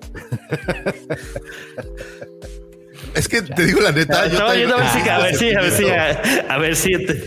La verdad, yo tengo el mismo sentimiento porque el momento en el que eh, en el ves que muere o sobreentiendes que muere, digo, poco después te enteras que no, ¿no? Pero la primera vez que ves la película y dices, se murió Chubaca, no. No mames, sí, güey, todo el cine que. a mí eso me lo arruinó el, el tráiler, güey. Sí, así de fuck. Sí, porque en el trailer salía. Lo arruinó. Eh, en el trailer sale la escena, sale una escena con Lando en el halcón milenario. Entonces, cuando sucede la muerte de Chewbacca, todavía no salía esa escena. Entonces dije, no está muerto. Ah, no, pero tú tienes un poder de análisis mayor. Yo, la verdad, sí me fui con la fit y dije, no mames. Mira, dice Joao, el abrazo de Chewbacca a Luke en el episodio 4 antes de ir a destruir la estrella de la muerte. En, mi caso, en el Imperio contraataca, cuando hay esa tensión entre Han Solo y Leia y Chewbacca se burla de Han Solo. Ah, sí, está eh, eh, esa parte me gusta. Mira, dice Alex que tuvo el gusto de conocerlo. Oh, me imagino en una convención, ¿no, Alex? de, que, creo que al final no le gustaba ya tanto asistir, ¿no? A las convenciones por la situación de su espalda, ¿no? Que le dolía. Hay un tema de la última convención estaba sentado y la gente se acercaba, se sacaba la foto y listo. Pero él como que le habían puesto un taburete y él estaba sentado ahí, no se movía porque estaba muy mal. Sí, estaba con muchos dolores. Pues ahora sí que los temas de salud siempre son complicados y más cuando tienes que estar parado y saludando a cientos de personas. No está. No está fácil. ¿Puedo compartir algo de mi vida personal que acaba de suceder en este momento? Sí. Acabo de terminar la universidad hace un minuto. Acabo de darle send al último documento del foro. Algo que digo, es, un escrito que ya, que ya llevaba días este, escribiéndolo para subirlo al foro porque no siempre fluyen las ideas como son eh, contestaciones que tienes que, obviamente, eh, analizar y masticar y refutar. Entonces. Oigan, ¿y, eso qué importante ya subió a 10, güey. Sí, ya, ya. Eh, con esto ya puedes. No, con esto ya. No, pues es califique. Ocupo que me califiquen, güey. Oye, Pepe, pero lo que yo quería decir es que, que no es solo terminar, güey vas a terminar con mención así de. Ah, sí, claro. sí, sí. Bueno, bueno, bueno, bueno. Eh, seré con los más altos honores, eh, un promedio de 10.0. 0000. ¿Eh? Cómete esa, Monty Burns. no, muchas felicidades, Pepito. La neta, qué orgullo, güey. Que te sigas eh, preparando, que sigas creciendo y Y pues mi segunda carrera, papá, mi segunda carrera. De la magia, así como. Pepe va terminando y yo voy a empezar. Eres todo un orgullo. Como no, pues empezamos igual, Sergio. Yo también, o sea, inmediatamente en mayo empiezo la maestría. Ah, sí, ya. Vamos a ver. el 22 de mayo empiezo. Muy bien, pues muchas felicidades. las maestrías y las carreras y los posgrados son para postergar el trabajar en la vida real, ¿no? A ver, cabrón, estoy trabajando desde hace 20 años, güey, no mames, güey. Conozco un par que han estudiado como por 40 años, pero... todo, lo, que no hice cuando vivía con mis padres y que tenía beca vitalicia, ahora me toca a mí hacerlo, cabrón, no mames. Güey jóvenes, los que están escuchando, para que vean, aprovechen la beca vitalicia, porque cuando se acaba la beca vitalicia no queda más. Cuesta el triple, güey, cuesta el triple. Número uno, porque tienes que trabajar. Dos. Abres el refri y ya no hay comida infinita. No se lava y plancha la ropa sola. Dices, ¿en qué dimensión caí, cabrón? Fíjate que yo siempre soñé en, en, ¿Qué onda, tocallito, que llegaste? Siempre soñé en vivir solo desde que era muy joven yo siempre quería vivir solo y llegó un punto en que, en que pude hacerlo como a mis 23, 24 años. Y entonces un día estaba en, en, esta casa porque vivía en una casa duplex con una señora de muy avanzada edad que vivía abajo y yo arriba y me regañaba por todo la señora. Pero un día llego al refri y en el refri había crema de cacahuate, había un par de tortillas de harina y un jamón y ya. Y entonces cuando te vas a vivir solo y te llega este momento de shock que ibas a tu casa, a tu refrigerador y siempre había suficiente comida para hacer lo que te, te diera tu fregada gana, al menos en mi caso.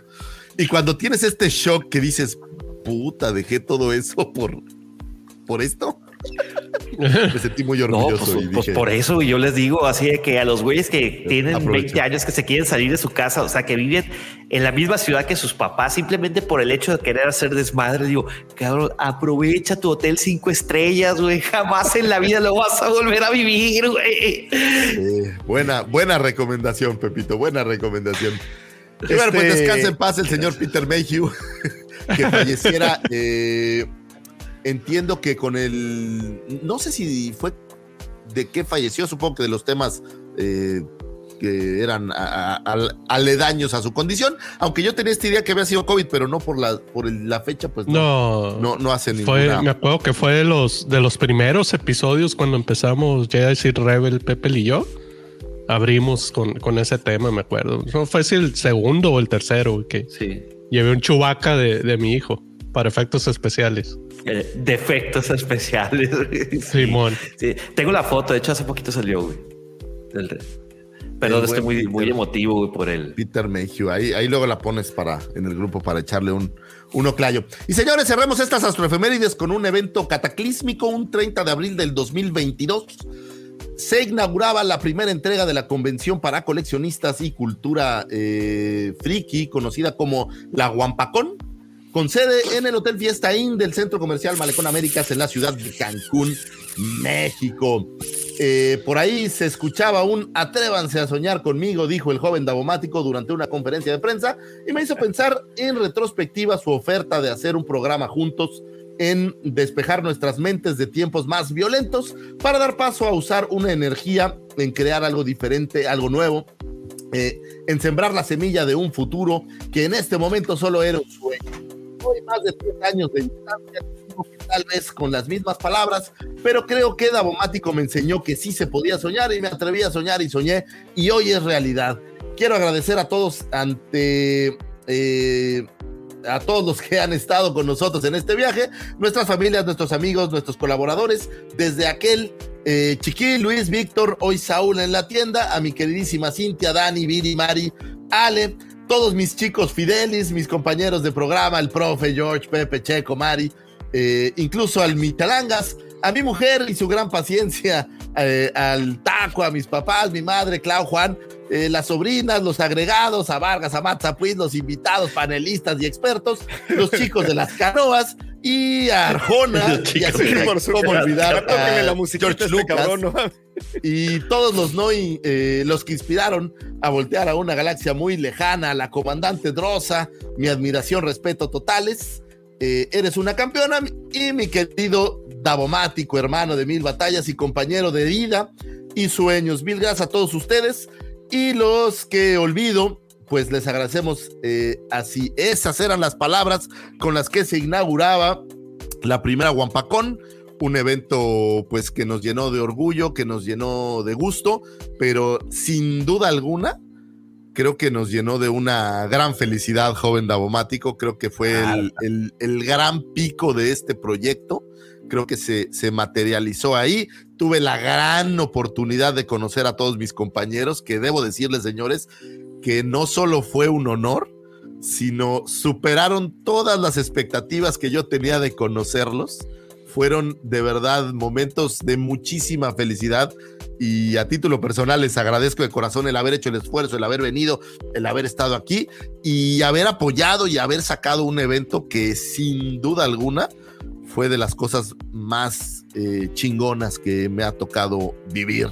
Entonces, señores, se inauguraba la Wampacón y, y pues se daba paso a seguir haciendo cosas maravillosas, ¿no, joven daumático? Hermoso. Como bien acabas de decir, fue la materialización de este, de este proyecto, fue el, el, el, que se volviera real, ¿no? Miren, les quiero compartir algo.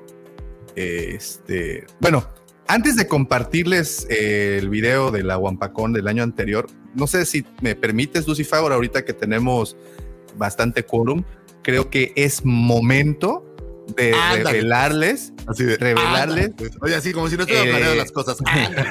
está bien, qué, diablos, qué diablos. Es momento de revelarles, pues, la nueva imagen de la WampaCon 2023 que tendrá lugar, que es, es la primera vez que estamos anunciando esto, ¿eh? Tendrá lugar el día 11 y 12 de noviembre de este año. Nos tuvimos que mover de fecha porque, pues, afortunadamente necesitamos un lugar más grande para hacerla. Afortunadamente el lugar anterior nos quedó un poco pequeño y pues la necesidad llevó a irnos a un recinto más amplio y ese recinto desafortunadamente pues las fechas las tenía bastante ocupados. Se saben que Cancún es un es un polo turístico que está a reventar prácticamente todo el año, entonces pues hay que manejar con precisión quirúrgica, ¿no? Las fechas y todo esto que es justamente eh, la admiración que, tenemos el señor Lucifagor y, y yo por el resto del equipo que hizo un trabajo formidable al estar volando gente de otras partes. En algún punto se lo dije al señor Lucifagor, Digo, güey, en este preciso momento hay 15 vuelos que están dirigiéndose acá con gente que viene a participar en los paneles de la Wampa. O sea, 15 vuelos, güey. No, no, no 5, no 7, no 14, no 16 tampoco, no, eran 15. 15 aviones que se, bueno, eh, posiblemente 14 porque uno de ellos venía de Monterrey, eh, que en ese momento estaban viniendo para acá. Fue algo algo increíble y, caray, señores, ustedes que estuvieron acá, qué bien nos la pasamos. Ahí me di cuenta que ya no estoy joven, que ya el dormirme, a las 12 de la noche, habiendo pasado toda una tarde de holgorio, estuvo, esto, esto es... factura. Sí, no, ¿para qué te puedo decir? Si tu garganta cobró factura, güey. Sí, además, además, además. Además, sí, además mi, mi, garganta ya no podía, güey. Perdí la voz. Es que ustedes sabrán, pero hemos ido a un par de. Noche, güey. Y, bueno, el señor Lucifagor lo sabe, hemos ido a un par de eventos y mi garganta es lo primero que se, que se va. Sí, habla, ¿cómo hablamos, güey? Es que esa es la cosa, se habla mucho. De, de, partir y de platicar. Y tengo, ¿sabes qué? De los mejores recuerdos que tengo en mi vida es esa, esa primera tarde, noche, todos en el, en el restaurante, bar del hotel, güey. Eh, literal. Todavía no se repone el hotel, yo creo. Sí, güey. Yo creo que no, Acabamos con todo lo que había en la barra. Y, pero fue un momento de verdad épico, señores. Se los digo de, de todo corazón. Fue, fue increíble, güey. Qué divertido. Pues ahí están parte de las. A los que nos están escuchando, estamos ahí viendo el video de la guapacón de. Eh, ese es el. no reconocía a Davo. Sí, soy el del casco plateado atrás. Soy el del casco plateado. Davo, tomó el video, de hecho. Sí, sí estaba, era como una. Mira los bueno, pero se ven. No, y ahí no pasaba nada. Digo, eso fue como. No, ahí había pasado cosas, güey, porque ese fue el día siguiente de lo No, no, no. ustedes no habían llegado todavía. No, eso no, no, habían llegado. Fue cuando terminamos de armar. No, no, no. Eso fue cuando terminamos de. Bueno, terminamos, ¿eh? Bueno, terminaron de armar todo el, todo el, el show, porque. Oye, ¿puedo no, sí quedó bien chingón. campaña de GoFundMe para que me paguen el boleto para empezar a sacar fondos para ir a la. Porque está macizo el vuelo. ¿eh? Se, pone, se pone bien. Qué divertido. Pues sí, pero está. no, no, no. Recuerda que no podemos ser tan No, nos pasamos muy, muy mal. Tenemos que volver otra vez. ¿Qué, ¿qué de lo más miserable. Sí, güey. Qué invitadazos, mi querido Davo, con, con este Sebastián. Y la neta, tuvimos un momento mágico en, también, ¿se acuerdan? En, la fiesta para VIP. Que de repente se ah, apareció Mario Filio y todo el mundo se quedó así como de no mames. La verdad que qué momento tan chido. Fue, fue muy, muy lindo. El Padrichos Ludoteca. Y estaba, el maestro Sebastián Yapur ahí también. También Sebastián Yapur. Y se quedaron toda, toda se quedaron. estuvo padrísimo el joven Jaff, Akelis. No, hombre, estuvo, estuvo de verdad de, ensueño, de ensueño. Tuvimos cosas que yo siempre soñé, por ejemplo, traer un poco de cultura y logramos traer al, al ah, el Museo Estelar, qué chingón. Eh, ah, pensé que era Messi, sí, le el curador. El club de fans de Star Wars de Quintana Roo, o sea, había. ¿Cuántos suscriptores tenían? Expertos, expertos en el tema, perdón. Expertos en el tema de Republic ahí teníamos, mira, mi, sobrina, teníamos, ¿cuántos Davo? Yo creo que como unos... Como, como 10 mil, ¿no? 10, yo creo, no habíamos llegado 10, más. 15. Lorcito wow, 10. Wow. ¿Y vamos en qué? En 48, ¿no? Ya casi, casi 50, casi. 40 y 45, 500, ahí léanlo abajo de... Tuvimos, ah, el, el taller de, de sable, la verdad estuvo muy, muy chido. Qué buena onda. Ah, ese Scruffy Looking estuvo muy chido. estuvo bien chido. Qué bueno. Estuvo muy bueno. El Puis. El Puis. Ah, Puis. Y carnalito. ¿Tienes todavía el dibujo, Sergio? Claro, eh, aún no lo enmarco, pero ahí está. Con la firma de todos los, los, los miembros de Hablando de Star Wars. Sebastián, mira. Qué tipazo es este cuad Sebastián. y también, son unos tipazos. Voy a presumir, güey, le dio like a una de las fotos de las bodas de mi hermano que subí al Insta, güey. ¿A neta? sí. Uy, esto, a ver, se estuvo muy chido. Es que no lo puedo, no puedo pasar el, audio, pero para las personas que nos escuchan en nuestra versión podcast, los invito a que brinquen a YouTube y vean, pues, este, esto en particular. Fue un happening, un, ¿cómo les llamaban? Un, este, un flash mob. ¿Se acuerdan de ese? sí de esa tendencia, en donde dentro de la plaza donde fue la, el evento, pues de repente de una tienda salió un trompetista con ahí entonando lo que le pertenecía a ese instrumento. Luego de otra tienda salió otro instrumento, luego de otra tienda salió, salió un instrumento y ya cuando estuvieron en conjunto, pues se pudo apreciar lo que estaban interpretando, que era el duelo de destinos, bueno, el tema de Duel of Fates.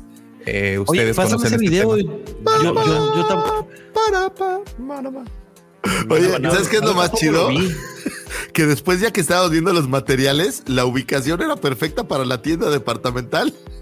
Sí, claro. por, eso, por eso no salió el de seguridad a correrlos, porque pues estuvo muy chido. Y bueno, ahí tenemos a Lobby One Kenobi, que es el buen Cosca. Saludos eh, ahí está la fiesta, mira. Ahí está la partusa. Debo de decir que este para mí fue el momento cumbre de la convención y, es que no estaban todos, solamente éramos unos cuantos, muy pocos. El tío Pixel, también anda Platano. Pero para mí el mejor momento fue cuando nos pusimos a bailar. Este, este grupo de de y yo al profesor le reitero todo mi cariño. obvio, hay video, güey. Obviamente hay video. El profe, el profe bailó. Necesito saber si el profe bailó. Sí, sí, bailó. No, tuviste que ver todos sacaron, güey. Todos sacaron los prohibidos ahí, güey. Mira, tuvimos oportunidad de grabar el podcast uh, ahí en vivo. Oye, ¿y quién era, quién era ella, güey? Eh, eh, amiga de Tano. Mira, nada ah. más. ah, del planetario. Este estuvo muy bueno también. sí, sí, estuvo bien. Oye, qué flaco, güey. Cuando estaba en, el video de, de... La, ah, Commander. El buen memito que, queremos que repita, fotografía de figuras de acción, que fue una de las de los talleres más, más bonitos que, tuvimos. Muy chido. Mira, Dark Fenor y ese, ese ya, Ese córtalo ya. no somos esos, Lucifer. Aún no somos, no somos de esos. Mira, el Raulito, ahí andaba. Ahí está. De hecho, anda por acá el Raúl. Próximamente será su cumpleaños. Tío Pixel. ¿Qué panel? ¿Qué panel? Y, también el, taller del tío Pixel estuvo muy bueno. A ese. Ahí está, mira. Sí, sí, sí, sí, bastante, bastante padre. Todo muy bonito. Pues bueno, nos saludarlo acá en Monterrey, güey. Los Yaguas. Ahí están los hijos del Yagua. Saludos al, al buen Axel y el John.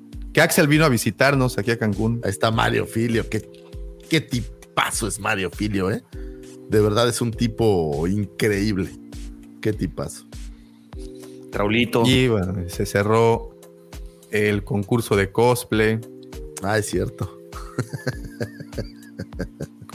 Bastante interesante. Quiero usar esa palabra. Ahí está Raúl. Raúl, con su, Mira, la armera. La armera. ¿Ese qué? es el que era. Pues, güey, te subió a cantar piches, piches, piches, piches, piches. Sería un hitazo ahorita. A huevo, güey. Oigan, bueno, pues así fue. a buscar vuelos después de esto, ¿eh? Porque se ve muy bien. Deberías, güey. Se puso divertido. Le tienes que caer, ¿eh? Yo sí, güey.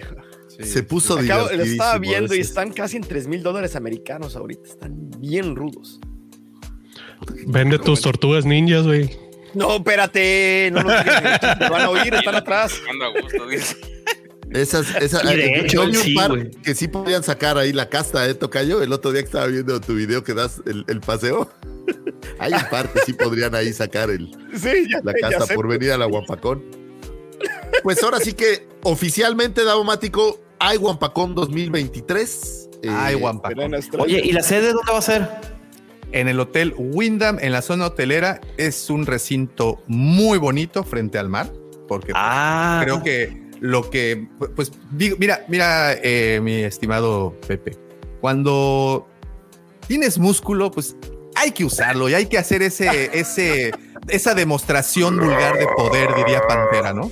Esa, e, esa esa demostración que digan, cabrones, pues lo tenemos, hay que presumirlo. Entonces, el hotel está junto frente, eh, justo frente al mar, entonces se pueden imaginar las, las postales que vamos a estar ofreciendo. O sea, está a pie de playa. Está a pie de playa, sí. Sí, sí, sí. Sí, porque Mazatlán te dice frente al mar y tienes que cruzar el malecón. No, no, no, no, no, Aquí nosotros sí. We, we deliver. Esa es la, la, el término. Nosotros sí cumplimos. Y está, el lugar está muy bonito. De hecho, a un lado está el, Gran Museo Maya. Eh, hay bastantes amenidades alrededor. Está en la parte más bonita de la zona hotelera de Cancún. Entonces, sí, hubo un upgrade bastante sustancioso, diría eh, ¿Cómo, se Windham. Windham. W-Y. Dam. Windham, sí, con H. Como Gondam. ¿Es Gran Cancún? Eh, es que me aparecen dos, tengo que pagar hotel porque también ya no me alcanza. Es que a mí me aparecen como dos, a mí me parece ah, uno, Altra Cancún. Gran Cancún, ¿no? All inclusive. Sí, creo que es ese. Es el All Inclusive. Sí, es el ¡Ay, papá! ¡Ay! Eso no, ya estuvo que fui solo, loco. Ah, no, espérate. No, porque... Están muy caros los vuelos para llevar a la familia, ¿eh? Yo creo que si voy, voy ¿Mande? Sí, Están sí. muy caros los vuelos para volar a la familia. Yo creo que hay que ir solos. pero dormir con George no es ir solo, siempre es, tener a un amigo. Entonces, no pasa nada. Estoy buscando vuelos yo. ¿eh? Dice George, no, ronco, tranquilo. Pues es pues un eventazo muy divertido, es un eventazo para toda la familia, es un eventazo que no solo es de Star Wars, es, a la están ladrando. Está en 30 borlacos, güey. A ver, a ver, pero, pero, pero, antes de que empieces a soltar información que puede espantar, el hotel sede será, seguirá siendo el Fiesta Inn, donde, donde fue el, evento anterior. Ahí nos están, les ah, están ofreciendo precios especiales a todos los asistentes. All right. Así es. Y aparte, pues ese hotel, el, donde será el sede, les queda a un paso del, del transporte que los lleva directamente a las puertas del hotel Wyndham. Pero sí, sí el, el Wyndham uh, Ultra Cancún All Inclusive. ¿Es ese? Es que, es que aparecen dos, eh, Grand, Wyndham Grand y Wyndham Ultra, por eso pregunta Pepe. Sí. Pero según yo están en el mismo lugar, ¿que no? Bueno, sí, vamos los son diferentes, güey. Dice Gerardo, Jerry también tuvo la oportunidad y, y, estuvo bastante interesante. Él, también nos acompañó en la fiesta. Sí, Dice, espero armen paquete hotel evento como la vez anterior para que los que llevamos de la Ciudad de México. Sí, sí, sí, habrá paquete hotel evento. Digo, no, el hotel una vez más no será el Wyndham, será el Fiesta Inn, que estuvo bastante, bastante bueno también. Mira, el Roger Roger sí promete venir. Y Lucifer, si no fuera por el espacio. Te, cayó la silla. Ay, ay. Hola, mi amor. Saludos, ¿Qué, cómo te amo, mi amor? Eh? te amo, amor mío. Eh, y como dice, es el evento geek más importante de Cancún. Sí lo es. Podemos presumir de eso. Como caballeros que somos. ya lo bajé en 2000 australianos el vuelo, ¿eh? Ya 2000 australianos, ya son 2300 americanos. Ahí está. Si va a venir la gente desde Australia, señores. Desde Australia van a venir. No, no, no, no, no, ya, ya, ya te comprometiste, loco. No, no, no. A ver, van a venir desde Argentina porque también está bien lejos. Usted viene claro. estuvo presente el año pasado. ¿Qué me estás diciendo? Entonces. Sí, o sea, ya no puedo decir si va a venir porque la gente ya viene de Argentina, pero si van a llegar desde Australia, señores. No, espérate, no, no, no, no, puedes llegar a prometer cosas, espérate. Ay, tocayo, por favor, déjate de tus dramas, hombre. por favor, ya quedamos, ¿no? Pues ahí está, señores. La Guampacón estará de regreso este año. Estamos festejando eh, el 30 de abril un año de la primera Guampacón. Gracias a todos los asistentes nuevamente a ese evento. Hicieron un evento maravilloso, porque si bien estamos hablando de los invitados y los amigos que estuvieron ahí, este evento se hace gracias a la gente que participa en él, gracias a nuestros proveedores. Tuvimos unos proveedores maravillosos, gente increíble. Cómo me gustaron los, los de los chocolates, son maravillosos. O sea, la verdad es que estuvo, estuvo padrísimo y al final del día pues es un evento para compartir con la familia. En Cancún a veces nos quejamos de que no hay suficientes eh, cosas y eventos que hacer y bueno pues este es el momento de, salir y divertirse y chacotear y con un ambiente sano. A veces un poco alburero pero sano al final del día, Entonces eh, para toda la familia y pues ahí los esperaremos. ¿No, Davomático? Aquí estaremos esperándolos como fue la promesa justamente cuando terminamos el, el evento el año pasado. Aquí estamos esperándolos y créanme que se les está. Este evento promete aún más. Así ¿Qué es tanto, oye, qué tanto los queremos, muchachos que están allá afuera escuchándonos? Que me puse a sacar todas las figuras de la Vintage Collection, a limpiarlas, a arriesgarlas en el camino, a meterlas a una eh, a un display a una vitrina para que ustedes pudieran, pudieran verlas y, la verdad es que todos los días, ¿sabes qué? No tanto esas, sino los guampas que estaban no en vitrina. La neta, todos los días en las noches llegaba, oye, digo, y qué feo que uno tenga que pensar así a veces, ¿no? Pero está completo todo, no se cayó nada, no le pasó nada. Sí, era, tenía un poco de nervio, pero, pero todo salió muy bien, todo regresó entero, rifamos un Razor Crest. ¿Cuánta gente conoces que se haya ganado un Razor Crest de la Guampa? ¿Qué van a conocer gente que se ha ganado un Razor Crest? Puras pedaceras. Este año, pues no sé qué va a ser Davomático. Más te vale que no sea, que no sea una cosa así chafa, Davo, ¿no? No, no, para nada. Adelante. Fíjate que hace unas semanas fui a una convención por estos rumbos y salió la plática, el tema de yo, después de la Wampacon entré a otra rifa para una Razor Crest que me quedé a dos números de ganarla. No la gané, obviamente. ¿No escuchaste lo que dijo Toreto, güey? Cuando estaba platicando esa anécdota, me dijo, la rifa de Cancún, me dijo yo, eh, no, pero también estuve en esa, le dije. Entonces la, traen ubicado, ya está en el mapa la Wampacon, güey. No, pues claro. ¿Quién te rifa un Razor? Que te rifarán ahí cos cosuchas, voy a decir. Listo. Chequen ahí su, chequen su Watts. Pero un Razor Crest, nadie, señores. Entonces tuvo, hubo muchísimo que hacer, hubo el concurso de la verdad es que hubo de todo. Hicimos eh, este recorrido por las, por los proveedores, que también, qué bonita gente tenemos aquí en Cancún, y la neta, la gente se sumó súper chido y la gente del hotel, o sea, eh, hay tanta gente que agradecer que la verdad es muy difícil eh, empaquetar en un solo agradecimiento, pero todos aquellos que estuvieron involucrados con la Guampacón 222, a nuestras familias, mi vieja, mi amor, que fue un apoyo impresionante, muchísimas, muchísimas gracias que estuvieron ahí apapachándonos y echándonos porras y, pero mi, madre, yo Puente, o sea, la verdad estuvo, estuvo muy, muy chido. Estuvo buenísimo. Ya. Ya que es que este tema ya lo había platicado y ya nomás estaba esperando las fechas. Muy bien. ¿Tu cambio de, de sexo o qué? Pues no, güey. Mande.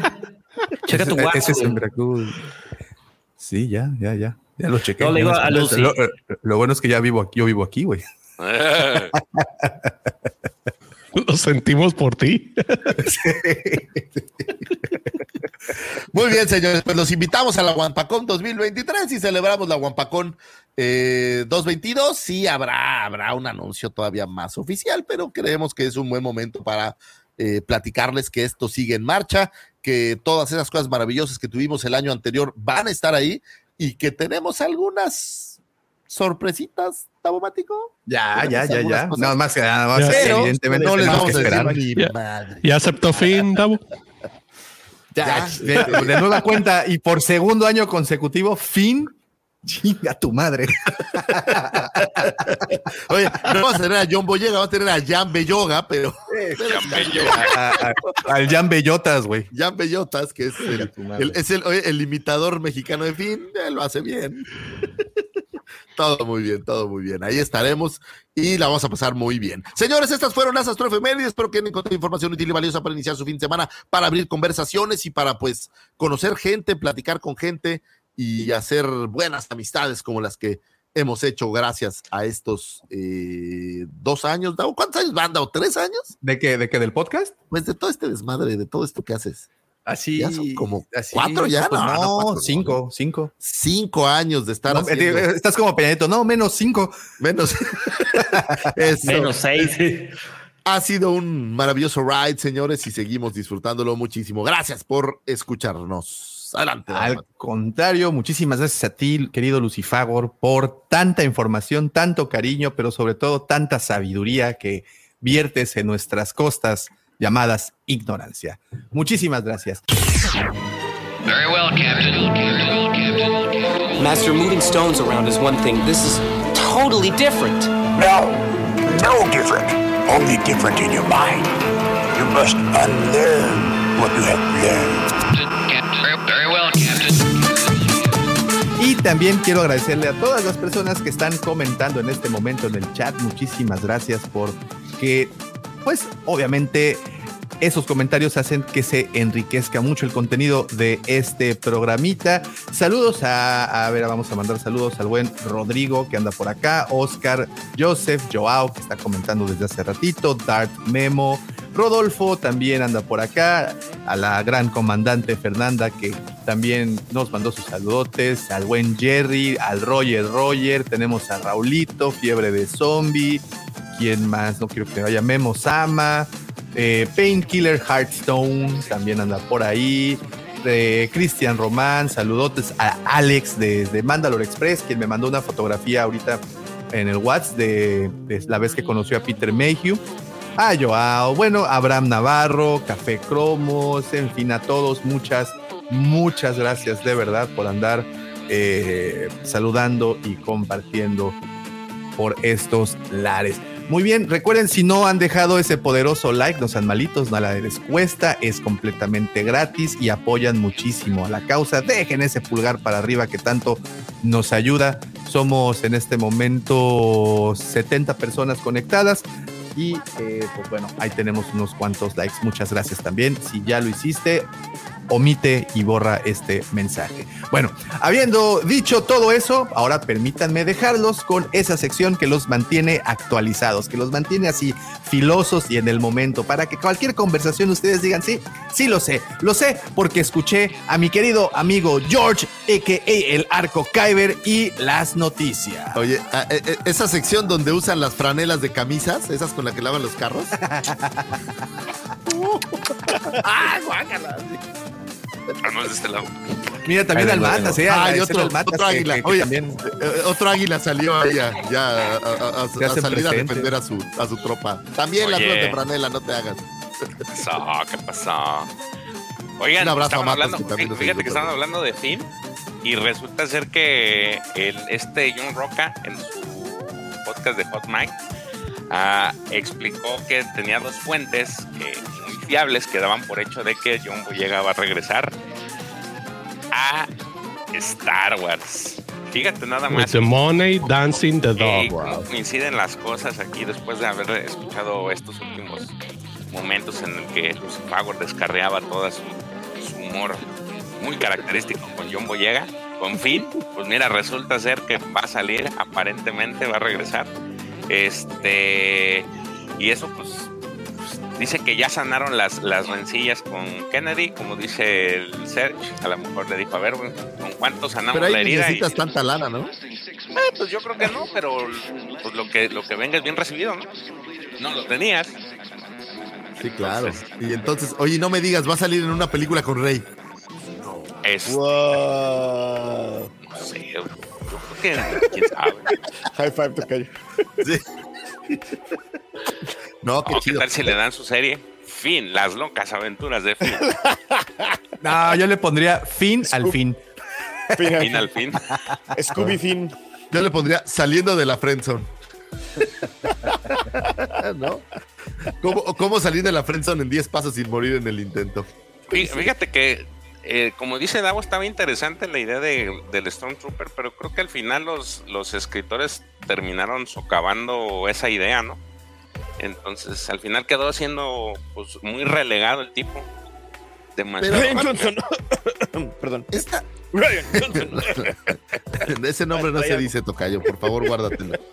Oye, pero esta escena justamente es una prueba de cómo se desviaron, mi querido George. O sea, ¿qué tenía fin que ser un maestro del uso del sable de luz? Eso es de estas cosas que no, bueno, sabes bueno, que mira, quieres, que lo fuera, quieres, encontrar, quieres, quieres encontrarle una justificación. Recuérdate que ellos, como Stormtroopers, reciben un adiestramiento con la electromacana, güey.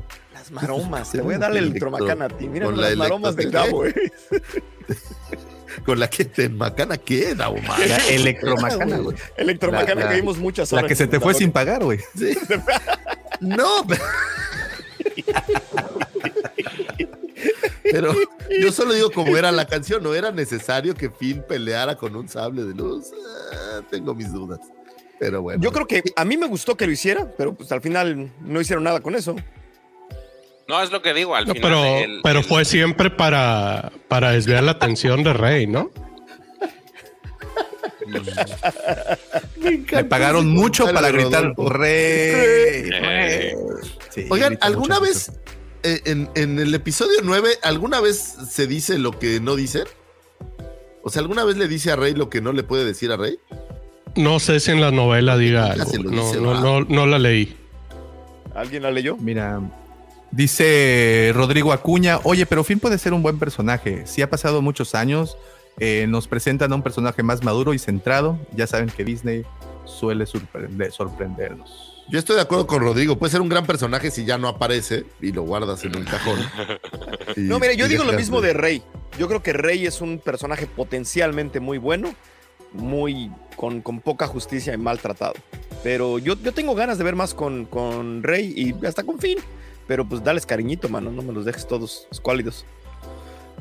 Pero entonces, a ver, esta es una pregunta muy interesante. Entonces, la siguiente película, lo que querríamos ver es simplemente a estos mismos personajes en un futuro. O sea, ver otra vez a, Finn, a Rey, a este eh, Poe, en, en, situaciones futuras. O ver una historia de Rey en específico o de Finn en específico. O sea, ¿qué, qué les llama más la atención? que me arreglen el personaje. A mí lo, a mí lo que, o sea, que me den a un personaje monótono, que tenga una sola cosa, o sea, me pareció bastante bobo. Me gustaría, no, no tengo ningún interés, o sea, estoy dispuesto, a, estoy abierto a ver qué me regalan, pero lo único que me gustaría es que, me dieran más, porque sinceramente a mí Force Awakens me gustó. O sea, yo estaba esperando mucho más de esos personajes y creo que al final no me lo dieron. Este, me gustaría, me gustaría simplemente que les, que les dieran justicia a esos personajes. ¿Y, y por qué creen que, que, haya.? Porque yo siento que a, a Finn le dan como una nerfeada, en las palabras de los amigos gamers. ¿Por qué creen que haya sido esto? Digo, entiendo el cambio de directores, todo este desmadre, pero ¿por qué creen que, que le hayan dado como este bajonazo a, a, a, Finn? Adelante. Es que Mira, eh, voy a, mencionar aquí, ayer me aventé el, el, episodio de Arma tu propio canon acerca del episodio 8. Y, viéndolo desde esa perspectiva, este, yo creo que la molestia de John Boyega fue que sí se filmaron cosas mejores de su personaje. La bronca es que se quedó en el cuarto de edición. O sea, sí, porque sí hay escenas donde sí te muestran un liderazgo del personaje, un crecimiento del personaje, pero se quedaron ahí en la edición. Pues entonces yo creo que de ahí es donde se originó la, molestia que en su momento tuvo.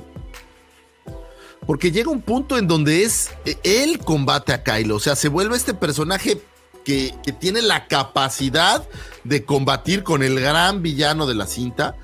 Y después como que empieza esa, esa habilidad o esa magia empieza a ser nerfeada hasta que ya de repente... Hasta que lo ves en burbujas. Pues sí, no, pero lo, lo ves como un pues como uno de los, o sea, eh, la, la, chava, la otra chica, esta morenita, tiene la misma, el mismo peso que él, ¿no? Eh, al final, ¿cómo se llama esta chica? Hannah.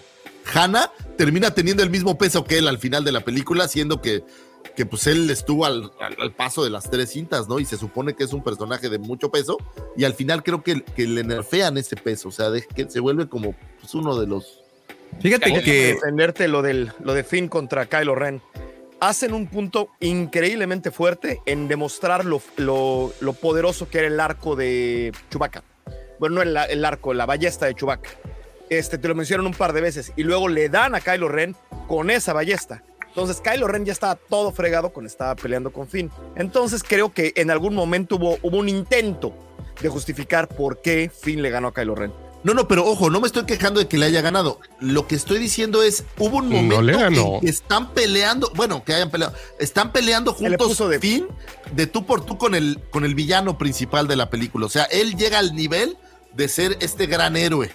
Y después le empiezan a bajar eh, de, de watts. Esa es la parte que, que, me llama la atención, ¿no? Lejos de, de toda la situación. O sea, él sí tuvo su momento como Prime de, importancia en esta gran batalla contra este gran villano y después siento que le van bajando el volumen. Es mi, sensación, ¿no? Pero no, no estoy tan seguro que, de qué fue que a él le bajaran el, los decibeles y por ejemplo creo que a Poe le subieron. Es mi impresión. No sé, a lo mejor estoy ahí. Oye, fíjate que he estado eh, viendo de nueva cuenta Rebels y en la primera temporada hay un capítulo que se llama Rompiendo filas o Rompan filas, en donde Ezra se infiltra a la academia de cadetes y tiene que hacer un par de maromas ahí. Y ahí sale un personaje que se apellida Leónidas, Leonas, Leonis, Leonis creo. Y bueno, es este chico afrogaláctico descendiente. Eh, y este chico eh, de hecho, le ayuda a Ezra. Bueno, parte de la, de la trama es que ahí le, echa la mano y narra cómo su hermana fue sustraída por, por el imperio para ser Stormtrooper y cómo ella huye. Y bueno, supongo que por todo lo que narran, él en algún punto termina huyendo. Hace tiempo, cuando la vi originalmente la serie, dije, ah, podría ser Finn. De hecho, o sea, tendría como mucho sentido que ese, ese trooper fuera Finn. Y, y, la que huía era pues Hannah, ¿no? Y podían ser hermanos, regresando a que solamente existen tres morenitos en toda la galaxia, ¿no? Hijos Pero, bueno, y son los dos hijos de Lando Calrissian. Todos lo sabemos, ¿no? sí, sí, sí. Entonces, digo, uniendo puntos, pero ya no lo, ya no lo hicieron. Pues en fin, vamos a ver qué sucede. Eh, a, mí me, a mí me llama la atención lo de Rey. La verdad, lo de Finn no me llama nadita la atención si es que ese es el, el caso. Pero un personaje tan vacío, ¿no te parece que pueden hacer lo que quieran con él? Eso es lo que a mí me gustaría. Dáselo a un buen escritor, dáselo a un, ahora que está de moda, un Timothy Zahn o algo. ¿Qué hace con él? O sea, está completamente vacío, no tiene nada. O sea, tiene un muy, muy buen, una muy buena historia de, inicio, de, de, haber sido, este, ¿cómo se llama? Trooper y todo esto. Entonces, me parece un buen personaje para construir. A ver qué pasa. Pues bueno, ahí está lo que dice The Hot Mike acerca de este fin, esperemos que, se aclaren más las aguas y tengamos ya más información detallada para saber si sí o si no. Yo particularmente creo que si ya trajeron a Raid, no, es, no es descabellado que traigan a, más de, los, de los protagonistas. De hecho, inclusive este eh, Paul Dameron, ¿cómo se llama? Su, se me olvidó su nombre. Oscar Isaac. Oscar Isaac. Oscar Isaac, sí, Isaac es el cantante. ese es el, de, es el cantante, eh, mano. Eh, también hizo un comentario de que pues, no le desagradaría. Este, nomás que este sí es como que eh, llama más la atención porque tuvo ahí por eh, hizo varios este descargos contra, contra Disney por su por su personaje, ¿no? Este, en otras noticias, eh, también el, el, portal de Direct anunció, este, supuestamente que ya están anunciados los personajes que van a salir en la serie de Andor. Eh, los personajes principales, los, los ocho grandes que van a salir. Déjenme, se los dicto y ahorita ustedes me van a decir qué hace falta. en primer lugar, pues obviamente Diego Luna, en segundo a, este como obviamente como Andor, Adri Arjona como Vizcalín, Denise Gok como Dedra Miro, eh, Genevieve O'Reilly como Mon Motma, eh, Andy Serkin como Kino Loy, Kyle como Cyril Karn, eh, Muhannad Bahair como Wilmon, que es este chico al que le matan a su papá, y eh, Joplin Ziptime como brazo. ¿Quién les hizo K2SO. K2SO. Balsarta también. Ajá, pero ¿quién hizo falta de esos? De los, de los principales de esa serie. Ah, pues Puedes repetir, no los nombres. Los... Ah, ¿los nombres de los personajes? Sí, porfa. Ah, ok, ahí te va. Pues es, es Andor, es, es Vix, es esta Dedra Miro, es Mon Mothma, es este Brazo, Kinoloy, es Cyril y este chico Wilmon. Ah, pues este güey, el, jefe de todos. Es Scargard. Ese es el que hace falta. Entonces, este no aparecen los, en los, supuestamente lo que dice Direct no aparecen los listados de los personajes principales, lo cual, pues, eh, pues está raro porque Luther. En el tráiler sí apareció, ¿no? Sí, Luther en el teaser. Sí, o sea, pero no como los personajes principales. Ah. y no sale Darth Vader porque el, porque el Davo se emociona, ¿eh? Ah, no, pues ese, ese, es, ese es ocultismo, ese te lo van a, ese, hasta el mero día que veas la serie te lo van a dejar. no, no, no, no mencionaste capaz que Luther, Capaz que Luther muere, muere enseguida. Puede ser. ¿no? Entonces, este, qué sé yo, en el primer y segundo capítulo muere Luther y Andor ya queda dentro de la rebelión. Bueno, no nos olvidemos que Luther en, en Rogue One no aparece. Entonces, este, en algún momento debería, debería tener que morir. Y capaz que lo matan al principio de la serie. Por eso no está en la lista. Igualmente, lo que quiero ver es el capítulo de Aprendiendo a nadar. Eh. no, porque si sobrevivieron, si sobre... claro. Oigan, pero, es, impresionante cómo en la Celebration le echaron flores a este. Cantó. Andy Serkis. Toda la gente con salvavidas, con patitos, salvavidas con Es más, un güey le, se llevó y se tomó, le, dio un pinche flotador y se tomó una foto con O sea, es increíble la. No, bueno, dejaron atrás a Will Hood para convertirse en ese personaje, ¿no? Esa fue la nota. sí, sí, interesantísimo. Sí, está, está impresionante. señores este, coleccionistas, tengo esta impresión, soy yo, pero no sé si es real y ustedes lo ven igual, que están saliendo como tarde las ediciones. O sea, el ejemplo es las figuras de Andor. Fíjate, vamos a tener a Mon aquí te va. Tarde en eso?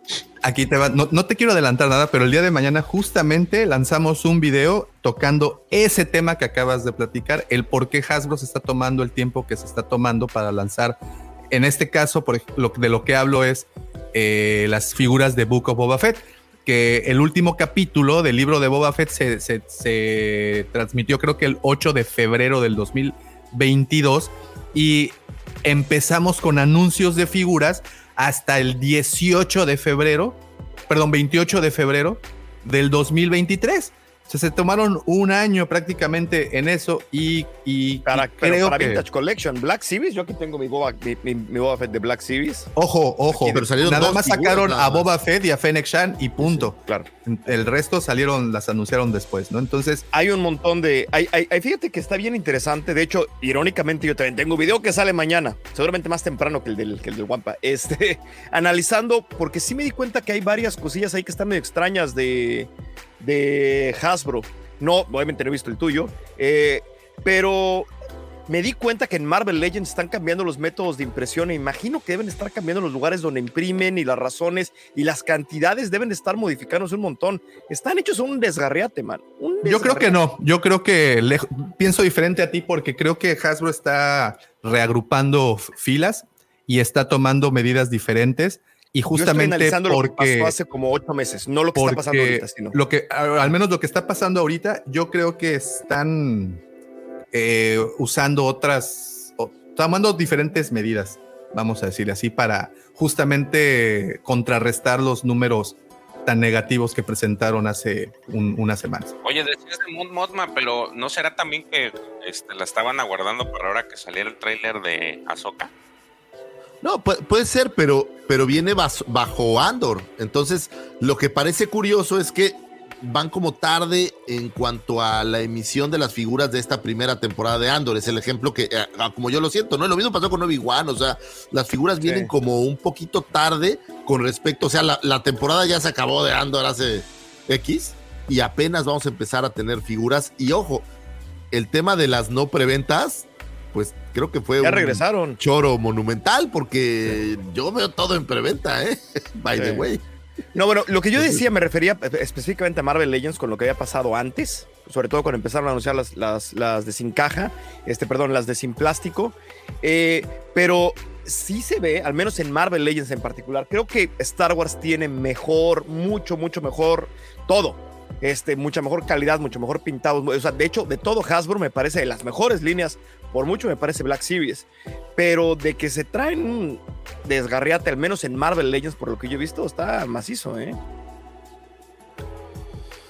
Pues vamos a ver qué sucede. Bueno, eh, y ya nada más para terminar con las noticias, la siguiente semana eh, ya va a salir el, ahora sí oficialmente Jedi Survivor. Este, el día 26 en específico vas a poder, quien tuvo acceso a la preventa o quien lo compró en preventa va a tener acceso a descargarlo el, videojuego antes de la, del, pues de la entrega oficial. Este, pero ya dieron los detalles del peso del, juego. Entonces, de acuerdo a las fichas eh, en las respectivas tiendas digitales, la versión de consola sigue a la orden y supera los 100 gigabytes, salvo los Xbox Series S. En PlayStation necesitas, en PlayStation 5 necesitas 147.47 gigas. Wow. Y en Xbox Series X alcanza los 139 gigas. Eh, la versión de Xbox Series S requiere menos de la mitad que las otras, con 44 gigas. La precarga poco a poco se va a ir habilitando en el ecosistema de Xbox, pero los jugadores de este tendrán que esperar solamente hasta el 26 para poder comenzar la descarga en este, el videojuego. No manches, solo en descargarlo te vas a llevar dos semanas, ¿no? Digo, con el internet tristón que luego uno tiene. Sí, caray, está. pero, ¿sabes, ¿Sabes cuál es la, la, ventaja de este? Bueno, es, es, lo que yo vi con el de Fallen Order. Que normalmente cuando sacan un juego sacan después una cantidad infinita de parches. Eh, Fallen Order no recuerdo que haya tenido tantos parches. Este, de hecho, lo que es ese y, y God of War que son los, este, son juegos así de triple A. Ajá, no vi que, no, no me han tocado tantos parches, porque los parches pues es descargar más, más, más datos, este, que a comparación de otros juegos. Y digo, me voy a ir más muy, muy al otro extremo, pero por ejemplo, Cyberpunk, pues cuántos pinches parches bajaron. Bueno, sí, pero, cálmate. Por eso, digo que me estoy yendo al extremo. Pero normalmente un juego sí, sí te va bajando constantemente parches. Entonces, eh, esperemos que no sea este el caso en el que no necesites más parches, porque pues si te estás llevando pues una buena parte del disco en el caso de PlayStation 5. Este, ¿De cuánto es el disco normalmente de PlayStation 5? Es de 800. Es un tera menos el espacio que se lleva el, espacio, el, operativo, que son como 200. Sí, oh, entonces imagínate que de eso ya le vas a bajar 100 y 150 de un jalón, más parches. Yo estoy, yo estoy batallando, imagino que tú también, con el PlayStation 5. Ahorita acaba de bajar el, el Street Fighter 5 y tuve que borrar como cuatro juegos para poderlo bajar. O sea, ya se está convirtiendo en un problema. Algo tan grande no es insignificante. Yo lo que hice fue ponerle un disco externo para que. También caros, los VIP están bien caros, 300 dólares, no cálmate. Pero está más, está más económico que le cambies la, le cambies la tarjeta. Ah, el, el, sí, sí, el NVNE. Ajá, sí, estaba carísima carísima, mal pedo. Entonces, pues yo lo que hago es los descargo, los muevo al, los muevo al disco y ya cuando los necesito, pues ya los muevo de regreso a la, a la unidad principal. Porque de otra forma, pues si te avientas o sea, en el externo no puedes jugarlo, simplemente están los archivos. No, para PlayStation 5 no tienes. La PlayStation 4 sí tenías la opción de que si le pegabas un disco, podías jugar de juegos de PlayStation 4. En PlayStation 5 puedes jugar con los juegos de, PlayStation 4 conectado.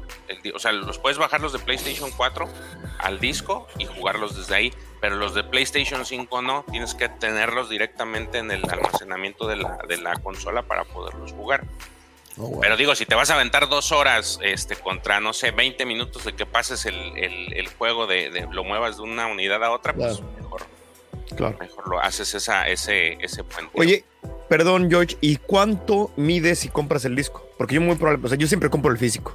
Este, ¿Tienes alguna idea? ¿O, o sí, o es lo mismo? idea, porque te baja, te baja parte de la instalación y de todas maneras los parches sí te los bajan en el. Sí, claro, claro. No, el de God of War vino con un lo que se conoce como un Day One Patch, que medía casi 38 gigabytes o algo así, menos de 40, me acuerdo. Era una payasada. O sea, para empezar, podías jugarlo sin el parche, pero igual. Pues quién sabe, digo, la verdad es de que sí se me hace pero creo yo que ya es dentro del estándar que están manejando los juegos AAA, ese es el tamaño promedio de un juego. ¿Sabes cuánto tenía el, anterior? ¿El Fallen Order original? ¿El tamaño? Sí. No, no sé cuánto, pero ahorita lo investigamos. No, digo, me da curiosidad para ver la diferencia. Lo checo. Oye, yo no tengo problema porque como yo solo juego FIFA.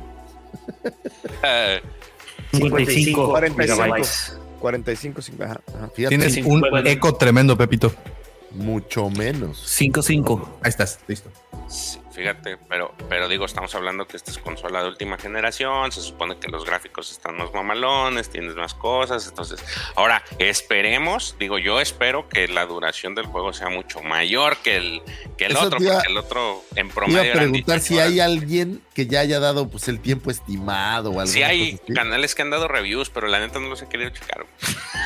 Oye, ¿cuánto dijiste que, que medía el, el juego? ¿Cuál? El Jedi Survivor. No, hombre, el Micros no, güey.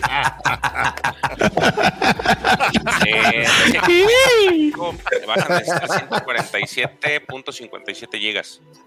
Uy, en Xbox son 139, eh, el Series X y en el Series S dice menos de la mitad con 44 gigas. Entonces. Oye, ¿y no se puede bajar una versión más chiquita, este, meterle menos píxeles? Bájale los píxeles. Sí, a huevo, güey. Estaban esperando a que les propusieras eso para que bajara en calidad de Game Boy, güey. el Series Ay, S, no ¿no? mames, el Víctor dijo en la toma del Wampa que le bajaron los pixeles. Espérense, ¿Cuál es el que tú tienes, Pepe?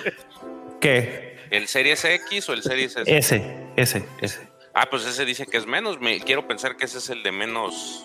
Pero no se supone que no se, A ver, no se iba a poder tiene- bajar ahí. Tienes que entender, güey, que si voy a jugar semejante obra de arte, lo voy a hacer acá en la mamalona, güey. Pero Pinche ¿cuál es? R- ¿Cuál es el, el más? Es que yo, yo no, yo no sé de. Bueno, el ¿cuál es S el- ese es el, el que se juega a, Es- es el más a bajito. 2K. Sí. El X es el X. El mayor. X es el acá, el, el de 4K y la Ah, pues por eso entonces te digo que es, es, es lo que dice eh, Vic. No, pero Pepe lo va a jugar en PC, que somos, somos una raza superior, ¿verdad, Pepe? Es correcto, güey. High five, Somos una raza superior. Así lo es. Sí, güey. A ver, niños, por favor, dejen a los adultos hablar tantito, güey. Ay, cállate. que- RT Oye, pero- lo estabas diciendo, ¿verdad? Tu Xbox ahí escondiditas. Ay, ay, no me vayan a regañar. No, a ver, güey. Yo siempre dije que tengo un Xbox Series S y tengo un Nintendo Switch. De hecho, hay dos Nintendo Switch en la casa. ¿Por qué tener uno cuando puedes tener dos? No, el, otro- el otro es de vale. Oye, güey, eh, pero dime una cosa, ¿no se supone que para serie este no iba a haber disponibilidad? Para Series S. No, para Series S. No, para el, el para Xbox One Xbox? X. Para el Xbox One X, que Los- es como el que PlayStation las- 4, pues. A las, las, las La consolas previa. anteriores. Sí, el Series S y Series X son los de última generación. La diferencia está en las capacidades del procesador gráficos del Series X, de que es para 4K y el Series S es para 2K o 1440. O sea, al, al X le ves hasta los granos aquí del. Ah, huevo, pues, sí. Los granos del actor que ni siquiera sale, ¿no? Que nada más lo tomaron así en los. Dice mi buen Alex de que ya te veo completando el juego en 5 años con ese procesador que usas. Güey, si con los AMD se van a trabar, güey, se van a trabar, entiéndelo, Alex. Vente al equipo azul, güey. Join the blue No, team. ya no hay. Yo soy, yo era equipo azul y yo creo que ya no tenemos defensa, mano. Ahora sí, perdón, pero. Ya no hay, ya no hay. Mucho tiempo los confundí. yo mucho tiempo los Ya defendí, tan, tan poquito duró. Pero ahorita ya no hay manera, ya no hay manera de seguir. se acabó muy rápido, ¿eh? Qué bárbaro. Eres rojo, güey. No, yo de hecho todavía tengo Intel aquí, pero, pero la próxima que ya, ya se viene armando va a tener que ser roja. Lo siento. Ya no hay manera. Joint Ya. ¿Por economía o por eficiencia? Ah, ya, acéptalo, güey, ya. No, no, si es por economía, ahí te mando dos dolaritos, güey. Ten, ahí te va. No, no, no, es por eficiencia, definitivamente. Órale. Pero australianos, Cálmate, eh. pinche Javi Noble. Sí, sí, sí. Mejor págame el boleto a la Guampacón, que esa más, ese más, más falta, man. Ah, no, era para el procesador, sí, no, no, güey. ya te chin, ya te chin. Pues, oye, ¿y, y del argumento hay algo que se haya escapado o no sabemos nada? Pues nada más que aparentemente va a salir algo de la Alta República. Ahí ves a pinche George, güey, dos días seguidos sin dormir, güey, para ver. No salió ni madre. Salió Yoda. Oh. Salió Skrill. El- el Fallen Skrill, Order- Ese, ese era, ese era Skrill, yo lo vi. El Fallen Order yo me lo aventé en- así en dos noches sin dormir, güey. Chingado, güey. ¿Cómo decía esas pendejadas? güey? ¿Ustedes creen que salga Grogu? Pali, güey. ¿Mande? No puede. ¿Creen que salga no. Grogu Es, en el es juego? mucho antes, ¿no? ¿Ya dieron, ¿Ya dieron el timeline de, de Survivor? Sí, pues es, es, es- 76, sí. No, pero esos son como cinco años después, ¿no? Pues sí, ¿por qué no podía salir Grogu? Ah, claro. ¿eh? Sí, Grogu sí puede salir, güey. Grogu es mandaloriano. sí, Claro, claro, claro. No, pero ahí- Ya tiene casquito, ya es un cazarrecompensas. Pinche Grogu acá acá. ya imperiales. no, ¿no? Ya no es cazarrecompensas el güey. Ahí, ahí todavía no, no, ahí era. Ahí todavía era. Oye, y los pasitos que da el Grogu están chidísimos, ¿eh? Pero bueno, lo dejaremos para después. Y se ríe además, lo Va- ponen así. vamos-. Se, se parece como cam- cuando camina Marvin the Martian, güey, de que un chingo repite. Así, así. Pues ahí está. Ya nada más les recuerdo que vamos a estar haciendo el gameplay ahora que salga. Vamos a estar streameando. Ah, yo también Pennies on the hora. ¿eh? dollar, mi querido Alex. Listo, Davo. Vientos, George. Muchísimas gracias por estar con la información veraz, oportuna, pero sobre todo interesantísima que nos trae George directamente desde el Arco Caibe. Right now, I feel I can take on the whole empire myself.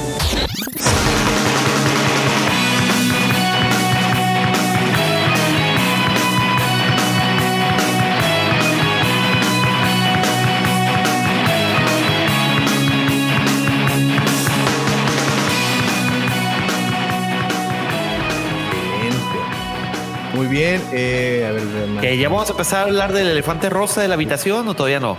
Ya, mira, apenas, apenas. Se llama George, no le digas así. Apenas tengamos la oportunidad, empezamos. A ver, déjame nada más quitar esto de aquí. Y listo. Listo. A ver. Vamos a. Vamos a poner de una vez esto por acá. Y. Ay, papá. Esto, ahí está. Como cuando van por ti en la mañana. Sí, sí, sí. Con el sable de frente. O, como cuando traes las fichas. Oye, como la fichera cuando te traes las fichas que compras así de varias, ¿no? Y ahí viene, ahí viene corriendo. Tu Tonayan, así con tu Tonayan. Todavía existe el Tonayan, no puedo creerlo. Por supuesto, es la bebida milagrosa. La bebida oficial de Pepe Mendoza. El Bacachele Blanc. No, no, me la dejaron probar cuando estuve allá. No, profe, es que no, no, por favor le hicieron, profes, no, no podíamos. No, no, no. De caer a, las, a los sabernos como este sujeto. ¿Cuál sujeto, güey? Van a sacar una versión que es Pepe Mendoza Blend. Mira, güey, si vamos a empezar a hablar de intimidades, güey, por lo menos yo no me empecé a quitar la playera, güey. Pepe, ¿no te diste cuenta del, del, del árbol tan fino que te acaban de soltar, man? Pero bueno, sí, confirmo lo, de, confirmo lo de George que se quitó la playera. Sí, hay evidencia. De Uruapa, Miren la jugosidad. Fíjate que yo pensé que ese evento había tenido que ver más con la Guampacón que con el, con el Tonayan, pero ahora sé que, que, que el Tonayan tuvo que ver. Qué padre. No, no, no. Ni lo ¿Qué feo que diste, Pepe? Ni lo mande Sangrogu. Ni lo mande. Yo soy el único chupando, ¿eh? ¿Por qué soy el único chupando? Ya chupen. Uy, porque aquí son las 6 de la madrugada, güey. ¿Qué pedo, güey? Aquí son las 11.45. Jamás, jamás se hace ese comentario, Tocayo. Sí. Puedes, puedes ser agredido de una manera inclemente por esta bola de vulgares. El profesor Oye, no, pero la bola ¿y, de. la, y la botella es para que agarres valor o qué? Está muy bueno, ¿eh? Recomiendo mucho el Russell. Para que los vea más guapos, George. para que, para que no se arrepienta tanto luego. Muy bien. ¿Es necesario hacerle publicidad a Renault? ¿Ya nos pagan o algo? Sí, ya nos van a mandar ahí un chido. chequecito. Y me vuelven guapacón, ¿no? Qué chido. ojalá Russell, la marca está, del diseño. Nada más que ahora no sé cómo hacerle para seguir El pasando. búho nocturno. ¿Cómo le dicen? Ah, Está caliente. Listo. Ok. Calificaciones sin contexto, señor Lucifagor. Vamos a empezar Yo, para variar. ¿Yo? Mira, vamos a empezar, vamos a empezar el heitómetro aquí. ¿Por qué? ¿Por qué pones a mí? ¿Cómo, cómo? ¿Por qué partes de la idea que yo voy a tener heitómetro? Porque son quejosos. No, no, oye, no. Porque no, aparentemente algo les hace tocayo, falta. Tocayo, analíticos. Diles, diles. ¿Por qué, ¿Por qué me llamas quejoso, güey? O sea, soy Tú el te lo has dicho solito como por que tiene- 216 episodios, güey. Tú dices todo el Dice, tiempo. yo solo estoy repitiendo lo que tú has dicho. Nah, pues Muy ¿sí te vas a poner, yo lo voy a dar ahí está, tocallito. ahora. Del otro lado, del otro lado. Este, los- bueno, ¿quieres mi calificación con contexto o sin No, contexto? no, sin Daumático? contexto, sin contexto porque tenemos todavía una hora de... Fíjate que, que, que no me pareció tan mal episodio. Ya sabes que en mi escalómetro que sean buenos no existe, pero no me pareció tan malo como otros. Yo creo que sí le voy a dar un. Sí, un 6. Sí se lo voy a dar. Sí. Muy bien. Un muy seis. bien. Oye, ahora me Ah, pregunto. cabrón. El 10. Sí. Anda ¿Eh? feliz Lucifagor con, su, con eso de que se va a casar, güey. Abuelita, soy Está, regalando calificaciones. No, estuvo bueno el episodio. no, me queda muy claro que no, no. E- e- eso es así como algo muy bueno. O sea, hoy va a llover. Qué bueno que no la ve mi carro. Sí, después de que me agredes, güey, me dices que soy quejoso y la chica. Pues, no ¿qué esperas te que haga? agredí, simplemente- Rompes, rompes todo mi, mi simplemente- argumento para tratar de Simplemente salvar re- recordé tu autodescripción que has usado durante 216 episodios de hace cinco años, güey. Es como, se puede cambiar. Y al lado de la cama también. Muy bien. Eh, Vic, calificación sin contexto. 7.51. Para que suba 8. ¿Ya ves cómo si es cuate de Pepe? 51. No, no, no, para que suba 8, para que no haya argumentos. 7.51. Es que no entiende el contexto, a lo mejor, eh, mi querido Víctor, güey, de que las calificaciones que solía dar ante- antes de que hiciera una intervención acá a todos los caballeros, Pero no te pongas triste, Pepe. De que eh, acá de que era 7.3954, güey. Por eso. es que creo que cuando no estuviste estaban diciendo que el 7.5 no subía. Entonces, 7.51, para que no haya argumento. Seguro sube. ¿De acuerdo? Correcto. O sea, yo no le doy el 8, pero ustedes se lo pueden dar. Es lo que les estoy diciendo. Salud. O sea, a ver, espérame, espérame. ¿Estás diciendo que te da miedo darle 8? O sea, ¿te da miedo ir en contra de ti no, mismo no, y decir, no, ok, no, no, 8? espérame, espérame, espérame, espérame. Es que esas calificaciones suenan como a pecho frío, ¿no? Sí, suena como a, sí, Estoy diciendo que yo, guangas, la verdad. 7.51. Si ustedes le quieren dar 8, ya es de ustedes. Es lo que yo estoy diciendo. 7.51 dije. O sea, Dije. pecho frío. Yo no le he dado 8 ni a, ni a Davomático. No, pero mira, a ver, a ver, a ver, Tocayo, déjame, déjame decirte algo acerca de calificaciones. más dos. No, déjame explicar algo aquí. Ese ya no aguanta. Tú eres un maestro No aguanto ni y que uno. y que tienes un alumno muy, muy fregón. A ese le das un 10 cuando se lo gana, pero tienes a otro que pues te cae bien, es medio mencito, le echó ganas, tú le vas a dar el 10, nada más. No significa que los dos 10 sean iguales o que los dos 8 sean iguales. No, no es así, o sea, no, no, no tienes por qué comparar este 8 con un 8 del- de la temporada 2, porque pues no se vale. O sea, este es 7.51, ya dije. Sie- siempre pensé que el 8 y el 8 eran iguales, pero, pero El 8 y el 8. no. Sí. ¿Cómo se ve que no has dado clases? Pregúntale a Davo. no, A pobres. veces Si uno yo le diera regala, clases, a veces uno le da una de mis al- alumnos. qué para que quieres que le eche ganas. Ah, ok, es como un incentivo, digamos. Exactamente. Te va a pasar, ok, te voy a dar chance. Oye, qué buen 10 sacaste, qué bárbaro, ¿no? Y luego ves Vamos que, a hacer sacó que 10 sí. y dices, oh. Vamos a decir que sí. Nada no. No. Oye, Davo, ¿lo pusiste por orden de toxicidad o qué? Sí, ahí está. Así, porque si ese es el caso, voy a pedir que te disculpes y al profe me lo quites del medio porque no es más tóxico el profe que tú, discúlpame. O no, no, no, no, no, no, no, yo no, no, no es grado de toxicidad. Dije, este, pero ¿sabes qué? Tienes razón. Esta, esta temporada he escuchado cosas más así. Así creo que está mejor. Ah, chinga. El wow. profesor es mesurado, el profesor Ah, es. chinga. Ah, no se vale. El profe no estuvo el día del. Bueno, El día de Alicia no estuvo. Ese día estaba, no pude estar, pero hubiera estado duro. Sí, sí, sí. Duro. Pepito,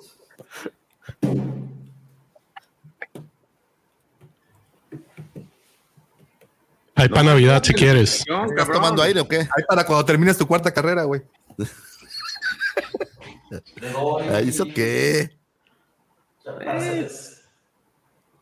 Cama arriba. Es, efecto, es, es defecto dramático, es más, güey. Ya que sigue, George. esto. Sí, ya sáltalo el cabrón por andar de. Ahí va, cámara 2. Ah, entonces, te acabo. ¿Ya no tienes la No, feca? ya, pásalo, sábalo. Sí, es lo que iba a hacer, güey. Cámara 2. Ya, el que sigue, George, George, sobre. 4. Solo Cuatro, sin le- contexto. ¿Cuatro le diste? Sí, le di 4. Por primera vez no soy el más bajo. Lo logré. Lo logré. George. Yo le doy nueve. Ay, obvio. Profe, Bueno, Sí. Disney, Disney. yo sé que le estoy regalando nota, un poco a lo que dijo eh, Víctor, ¿no? Cuando uno ve que el alumno se esfuerza y le pone una buena nota por el esfuerzo. Yo la pasé muy bien. Creo que es el único ¿Viste las capítulo que del? Se quiso ganar al profe así con. Que te calles, bajo. cabrón. Está hablando el profesor. No, es el único capítulo que la pasé bien desde que empezó hasta que terminó. Así que yo, este capítulo le voy a dar What? un 9. ¿Cuánto? nueve. Nueve. ¿Nueve, profesor? ¿Qué hubo? Nueve. Sí, sí, tiene muchos problemas que ya, ya hablaremos de los problemas que tiene el capítulo, no voy a renegar de los problemas, pero lo pasé muy bien, realmente. Y justamente, como es el único capítulo que lo pasé muy bien en toda la temporada, le voy a, por el esfuerzo que hizo para, para, para agradarme, Le echó ganitas. le- Muy bien, profe. Checo. 8. Muy bien. Y yo me quedo igual que casi todos los capítulos de la temporada con un 8.5. Sí, pero tú eres un Disney Sube lover, nueve. Tú no cuentas. ¿Sube a 9 o no? No, no, no. co- como en las Olimpiadas, tú eres la calificación que ya no cuentan, Davo. Así la Es- soy la del promedio, güey. Con la que en el promedios. 68 que se quedaba la, la- la calificación a la mitad. Quitas el primero y el último. ¿no? ¿Perdón? Quitas uno del primero y el último, ¿no? Exacto, y así Ya ya. se va el Pepe y de aquí, ¿quién se va? Yo. Oiga, profesor. ¿qué, qué gacho ser ese alumno que en vez de que le echó ganas y te subo media centésima, como no le echaste ganas, tú sí quedas reprobado.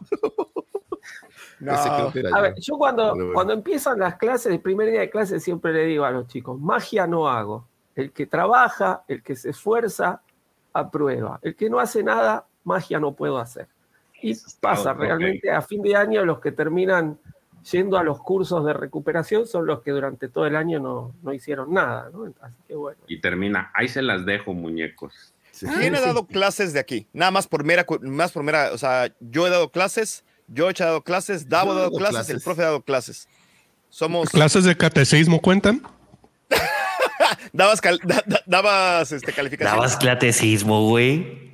Sí, el servicio social en la prepa, Opus Dei, ya sabes. Ya, ok. Pero dabas calificaciones. No me acuerdo, ¿no? Ahí está. Sí, güey, está bien sencillo. Nomás- Pasó, pasó, puede que hacer la primera comunión, no pasó, güey, ese chin. Exactamente. Oye, pero Son tiene que pagar. Ah, nueve, no, ¿eh? sí, sí pasó, sí pasó. Sí, te dan un papel, güey. Cuando terminas el catecismo, te dan un papel que sí puedes hacer la primera comunión.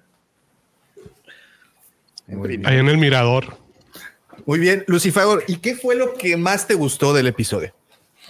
Lo que más me gustó del episodio, mm, creo que fue el conjunto de, de- ¿Sabes qué fue lo que más me gustó? Que a lo mejor no va a ser lo que regularmente es lo que más me gusta, pero que, que las cosas que pensé pasaron. Le que nos atiné, iban a dice. dar. No, no tanto que le atiné, porque no salió ese mega cameo, pero creo que hicieron muchos. Bueno, sí, yo sí vi un mega cameo que me llamó la atención. Eh, sobre todo el tema de los directores, que me pareció parte de, pero me parece que son muchos mega cameitos. O sea, agarraron y trajeron a todos los amiguitos del circo.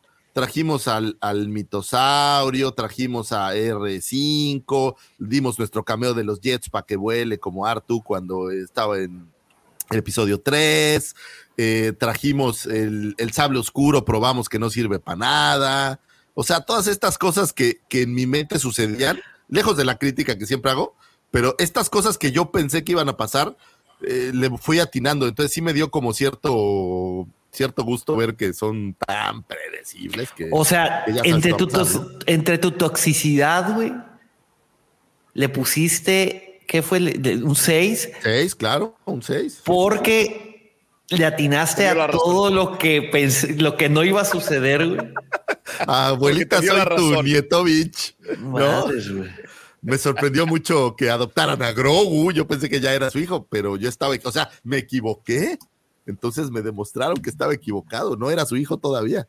Entonces, me, me- me dio mucho gusto. Pero digo un par de cosas que la neta, eh, fuera de eso, me, me gustaron. Creo que Moff Gideon, viendo ya la armadura y todo, me gusta esa armadura, creo que se ve chido. No, no siento que esté Moff Gideon adentro. La neta, cuando lo ves, me parece que habría otro personaje, me parece que no. Me parece que era muy cacalote en la temporada 2 cuando lo agarran y aquí resulta que es súper bueno para los cates. Entonces, eso me parece interesante. No, pero Pero- está en la armadura, ¿eh? Hasta suena. Sí, o sea, la armadura es la que lo hace. No, no sé, ¿no? los. Ahora, el cameo que más me gustó, así de todos, que te puedo decir que sí lo disfruté y lo voy a aceptar aquí abiertamente, sí hubo algo que disfruté muchísimo, fue el cameo de Resident Evil. Me pareció maravilloso. Fue, fue ¿Cuál fue el cameo de Resident Evil? ¿Cuál, cuál, cuál, cuál? La escena en la que Clon abre los ojos es idéntica a la Ah. escena de Resident Evil 1, en donde hay una chava en un tanque y abre los ojos después de que pasan. Es igualito. Entonces, esa parte, la verdad, lo acepto, lo, lo disfruté. Lo digo abiertamente y sin pena. Eso creo que fue. Muy bien. Profe, ¿qué fue lo que menos te gustó? Lo que menos me gustó que se salvara Axe Wobbs. Yo esperaba que se estrolara con el destructor en la base y no, ahí rompe la ventana, sale volando. Es decir, hubo. Yo esperaba eh, que, que- que, bueno, que hubiera alguna muerte de, de un personaje relativamente importante y no, no nos dieron nada. Es decir, Paz tuvimos un final feliz, redondito. Eso creo que fue lo que menos me gustó. No, a Paz Vizla sí le gustó que muriera. No, Pavilla ah, sí, pero yo ya lo, ya lo aclaré el otro día. pero no sería como, como una hold, hold move, prof, como una. No puede ser una hold on move porque fue antes de la hold on move. En todo caso, esta sería una whoops move y se la copió Holdo. Este, se viene, se viene cayendo con el, con el destructor. Lo lógico era, era que él se quedase adentro y no sale. Es decir, nos dieron. Realmente estuvo muy impresionante. Eh, fue un final como muy rosa, hubo pocos muertos este, de relevancia, ¿no? Entonces, este, eso yo hubiera esperado un poco más de tragedia. Pero bueno. Me, me, me, me, recordó a Game of Thrones este, en la boda de Khaleesi con Cal Drogo y que empieza este Viserys y que, oye, güey, un muerto. Ah, sí, si no hay tres muertos mínimamente, no fue una buena boda, güey. Oye, pero no, no, ¿no les preocupa un poco que la ingeniería de las ventanas de los destructores estelares es como un poco endeble? O sea, todo el mundo la rompe con una facilidad. Diferencia de presión, una cosa es muy diferente cuando estás arriba en, y otra, cuando tienes toda la presión de una atmósfera encima. ¿Qué pasó, Tocayo? no, no, no sé, yo no soy, no soy un ingeniero ni un físico, soy bastante ignorante, pero me parece que desde que vimos a, este a Grievous romper ventanas o vimos a, a todo mundo rompe ventanas de destructores imperiales y pensaría yo que para estar en el espacio pues necesitas algo como, como bien reforzadito. Pero no, la rompió en el espacio, la rompió en la atmósfera y además en velocidad terminal, o sea. A mí sí me gustó que, se, que, quedara vivo este. a mí sí me gustó quedara vivo Axe Whoops. Este, es que ya nos brincaron. ¿Por qué no me preguntaron a mí qué me gustó? Yo estaba listo con la respuesta y me brincaron regacho. Ah, porque sabía que ibas a intervenir en cualquier momento. yo te puedo decir qué te gustó, morro. Oye, Checo, ¿y a qué fue lo que, lo que más te gustó? Eh, me gustó mucho la escena donde regresa ya esta Boca Tan con el sable y este, la armera y también la, el, el, duelo que hay entre Din Djarin, Bo-Katan con, con Moff Gideon. Eso me gustó. ¿Viste el video que les pasé con la, el audio de Credence Clearwater? Sí, anda bien perro. Buenísimo. Con Fortunate Son, ¿no? Ahora sí, Vic, ¿qué fue lo que menos te gustó? Pero yo quiero decir lo que más me gustó, porque no nadie lo ha dicho. Bueno, cuando sea el turno de esa pregunta. Ah, ok, Así es. ok, ok, ok, ok. Oye, pero a mí me preguntaste qué es lo que más me había gustado. Sí, ya, sí, está, yo lo sé, por eso estoy, es que no están viendo cómo les estoy cambiando. está, está cambiando la dinámica. Más menos. Eh, número uno, y los guardias pretorianos, ¿qué onda? O sea, en serio, ¿por qué pelean como, en serio, parece como, ¿se acuerdan del meme original del, del, cuate que estaba practicando con su sable láser. Eso parece, o sea, como, hey, te voy, ahí te agarro. O sea, en serio, se me tan torpes, tan mensos. O sea, híjole, me estaba arrancando los pelos de verlo. Sobre todo con una serie que, eh, bueno, con un capítulo que la acción había estado tan bien hecha. Cuando salieron los guardas petroleros, o sea, no sé qué tienen, pero se ven tan bobos. Este, eso, eso no me gustó nada, la pelea con los guardas petroleros. Incluso en el pasado, en el, en el anterior capítulo, ¿no? En el capítulo, tú, tú, llámalos. Salen y hijos de su madre. Bien, muy bien. Profe, ¿y a ti qué fue lo que menos te gustó? No, ya dije. Ah, ya lo dijiste. Ok. Perdón, George. Cambio. ¿Qué fue lo que menos te gustó a ti? Lo que menos me gustó fue la. Pues no es que no me haya gustado, sino que me, se me hizo raro el tema del R5 que salió por ahí. Ah, sí. Eso no, no, no me hizo sentido. De ahí en fuera creo que todo lo demás sí me... No hay nada que... De hecho, no me molestó, pero sí se me hizo extraño que, que es, el, el, robotillo ese salió a, la, a, sacar las papas del fuego y, y, nunca, nunca se vio en ningún, en ningún momento y de repente ahí sale como el... el... no, todavía no hay meme de He Flies Now. He Flies Now. No, todavía no. Bueno, sí. Si Arthur y después vuelve a aparecer, ¿no? Aparece, hace eso sí, digo, salva el, salva el día. en la casita. Al mero estilo Se lo hubiera llevado a la casita, ¿no? Sirviendo café ahí en la casita. a lo mejor está ahí. Las caguamas. Oiga, profe, vio que la casita era vio que la casita era casi igual a las casas que ponía Sergio Leone. Pensé que era del buen, malo y del feo, pero no, es a Few Dollars More, creo, que es la que tiene la. igualita, es casi idéntica hasta el árbol. Este, pues aquí se parecen a las de Infonavit. Infonavit. Esa no es una casa, es un pie de casa que le llaman. Hasta tiene tinaco, ¿no, Checo? Tinaco, sí es. Con todo y tinaco, su bocina y las, las caguamas. Y las cariñosas. Esas estaban atrás. Bueno, no, ya no alcanza para tanto, Pepe. Entonces, pues, digo, apenas llegan a un rotoplas de 5 litros, güey. Entonces. Pepe, ¿y a ti qué fue lo que más te gustó? Se me hizo motivo cuando empiezan For Mandalore. Realmente el episodio yo creo que iba con demasiado hype y eso influye mucho en mi calificación. Eh, se me hizo, eh, me gustó las peleas de toda la guerra de, de los Mandalors, de los Mandalorianos contra este, los ¿cómo le podríamos llamar? Los, uh, Dark Troopers. Sí, me gustó la pelea de Dark Troopers. De, los, eh, me gustó la pelea de, de Bo-Katan, Din Djarin, Din Grogu contra Moff Gideon. Se me, me, recordó mucho a la pelea que tiene en, de Winter Soldier, que tiene Winter Soldier, el Capitán América contra eh, Iron Man. Se me, haz de cuenta, Bucky, Iron Man y el Capitán América. Ajá, en, Civil War, que es muy buena pelea además. ¿eh? Pero sí, en Civil War. Eh, se me hizo muy similar. Bueno, parecida en el, en el contexto de que eh, Moff Gideon trae su armadura mandaloriana Mark 19. Este. Y pues, así.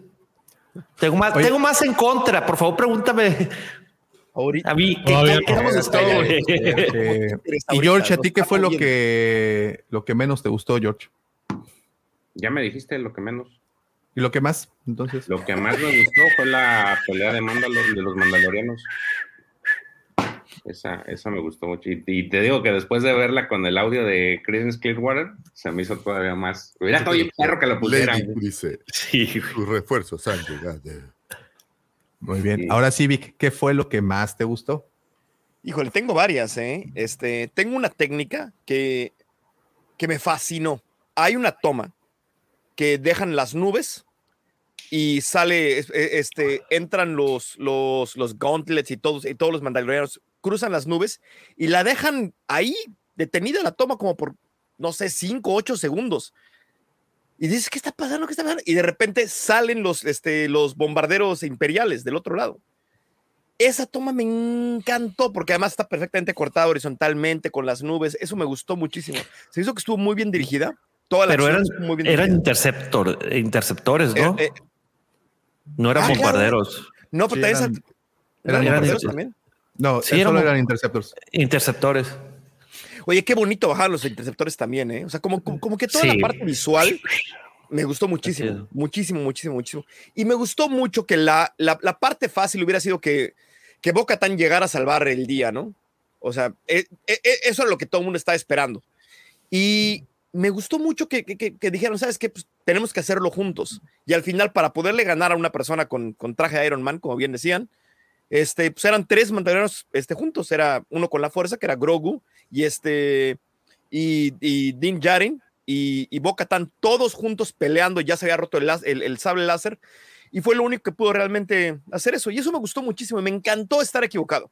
Me encantó estar equivocado en todo. Es lo que más me gusta. Me gusta que me sorprendan. Porque según yo tengo todas las respuestas y digo, ay, sí, no, no, no, no, no, no, y esto y esto y esto. Y de repente digo, ah, ok.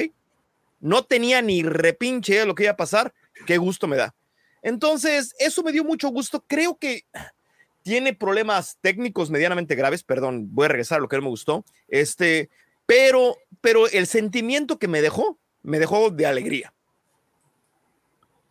Así pasa, así, así me decían cuando eh, estuvo pinche, pero me dejó un sentimiento. Uno va a las canoas y sale, y sale alegre. No importa la calificación. que no te diera tétanos. Sí. Por eso sales contento, güey. Oye, Lucifer, voy a entrar a un, terreno bastante brumoso. ¿A ti qué fue lo que no te gustó del capítulo? esta, esto lo tengo muy claro, ¿no? Esta interminable necesidad de Disney de hacer de todos los finales felices, hiper felices, me cuesta mucho trabajo, güey. Esta idea de, de, tener que cerrar todas las historias es, por ejemplo, el caso de IG. La verdad es que no necesitas a IG de regreso, pero no, vamos a obligar a que IG regrese porque fue el héroe que salvó ya una vez a, Grogu y vamos a darle un gran final para que también tengan ahora el nuevo alguacil. O sea, esta, esta obligación de decir, no, vamos a rebautizar al chiquito en las aguas eh, ancestrales para poder volver a poner al mitosaurio. Hay tantas cosas mal en lo que dices, güey.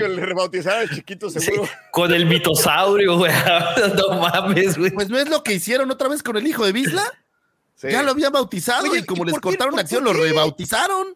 Porque ahora fueron, al, fueron a la, a la, al lugar, a, la meca. Los ancestrales para que bautizaran al chiquito. es el honor que le dan porque le mataron al papá. Entonces, claro, bueno. Algo oiga, bueno. oiga, profe, profe, profe, profe, profe. ¿Y usted odia también a Ragnar Visla? Y ya se va a hacer odiar, todavía es muy chiquito. hay que darle su tiempo. Él solito por ser Visla, solito hay que darle tiempo, hay que darle tiempo. Todavía no hizo nada. Esta necesidad incesante de regresar al Din Djarin original y decir, no, yo sigo siendo un recompensas Y entonces darnos un paneo de nuestros queridos directores para que digas, ahí está nuestro gran cameo que estábamos esperando de nuestro querido Filoni Fumijiwa. No sé si el tercero que está ahí también sea director, no alcancé a reconocer quién. ¿No era No sé quién era el otro, no, la verdad es que no lo alcancé a reconocer. El asiático. Ajá. Pero bueno, pues tienes estos, estos cameos que tienen que envolver. O sea, me parece un incesante lo que acaba de decir el, el profe de que no haya un muerto relevante me parece que, que, entonces es un happy, happy, happy ending, sin importar lo que suceda, ¿no? Entonces, esa parte a mí, en lo personal, pues digo, pero ya saben que yo soy tóxico y me da un poco de flojera. Yo espero un poco de más dramatismo de una serie que se supone que es dramática y al final resulta un cuento de hadas de Disney, en donde todo es magia, en donde adoptan al niño que no tenía padres. Por un segundo dije, güey, vamos a ver a los padres de, de este muchacho. No, como no los vamos a encontrar, yo lo adopto, no pasa nada. Mejor el camino, el camino fácil. ¿Qué otro camino hay, no? Es como cuando llegas a pagar una multa y te dicen, uy, joven, no, está muy caro. ¿Hay algún otro camino para hacerlo? Así me parece como estas soluciones rápidas, sencillas. E, es más, este de estos episodios, como dice el profe, me parece como de taquito de ya vamos, órale, solucionándolo, terminamos en la casita todos muy felices y hasta la ranita le damos su cameo porque pues cómo no va a tener su cameo la ranita no se la que no sirve para nada. La devuelve al agua. No, el único que se la come ahí es... yo, lo que, yo lo que entendí de la rana es que estaba entrenando. Está bien, digo, hay las mismas ranas en yo pensé, Yo pensé que iba a terminar, ya ves de que cuando está la toma de la, con la ranita, o sea, eh, usando Grogu la fuerza, yo pensé que iba a aplicar la de Luke, o sea, que iban a salir de muchísimo más ranas del estanque, diciendo, oh, pinche Grogu, ya ese eh, Dean Grogu Skywalker, güey. Ahora, creo que el mayor problema que tiene esta serie es que no nos dieron nada. En los dos eh, temporadas anteriores tuvimos grandes finales. Ambas dos, grandes, finales brutales. En uno mostrándonos un sable oscuro y dando paso a muchísimo más. En otra mostrando a Luke, que fue un evento cataclísmico. Y en esta, la neta, no nos dieron. No, y que, y, que además no mostraron. No mostraron nada. no, si hubo alguno. Los jardines de Mandalor el hecho de que Mandalor pueda soportar. Y termina, y termina el, capítulo y no mostraron eh, algún atisbo a, alguna otra serie, alguna otra. pero lejos de eso, Davo, el, final fue, fue muy chiquito, muy nerfeado. no, pero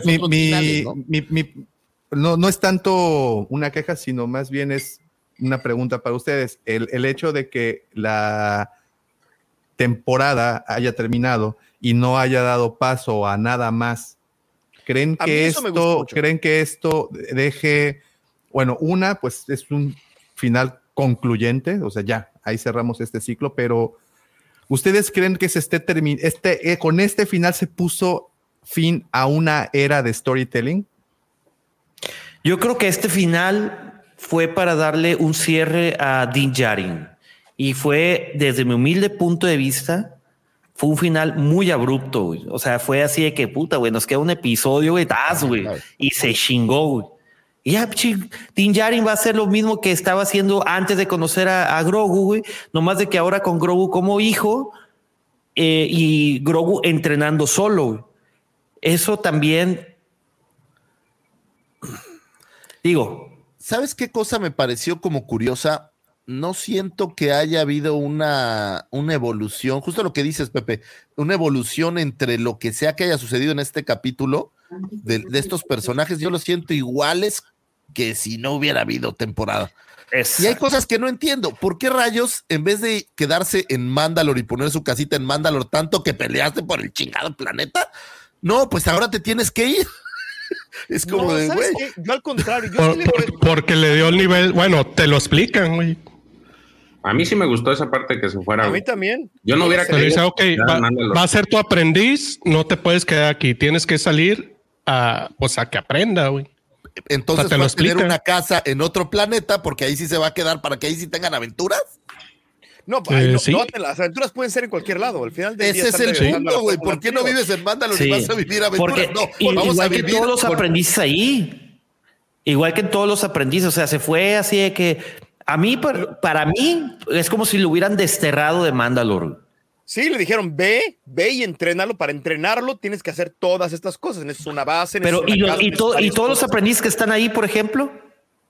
¿Qué pedo? Pero ellos, ya son. ya son, ya están bautizados.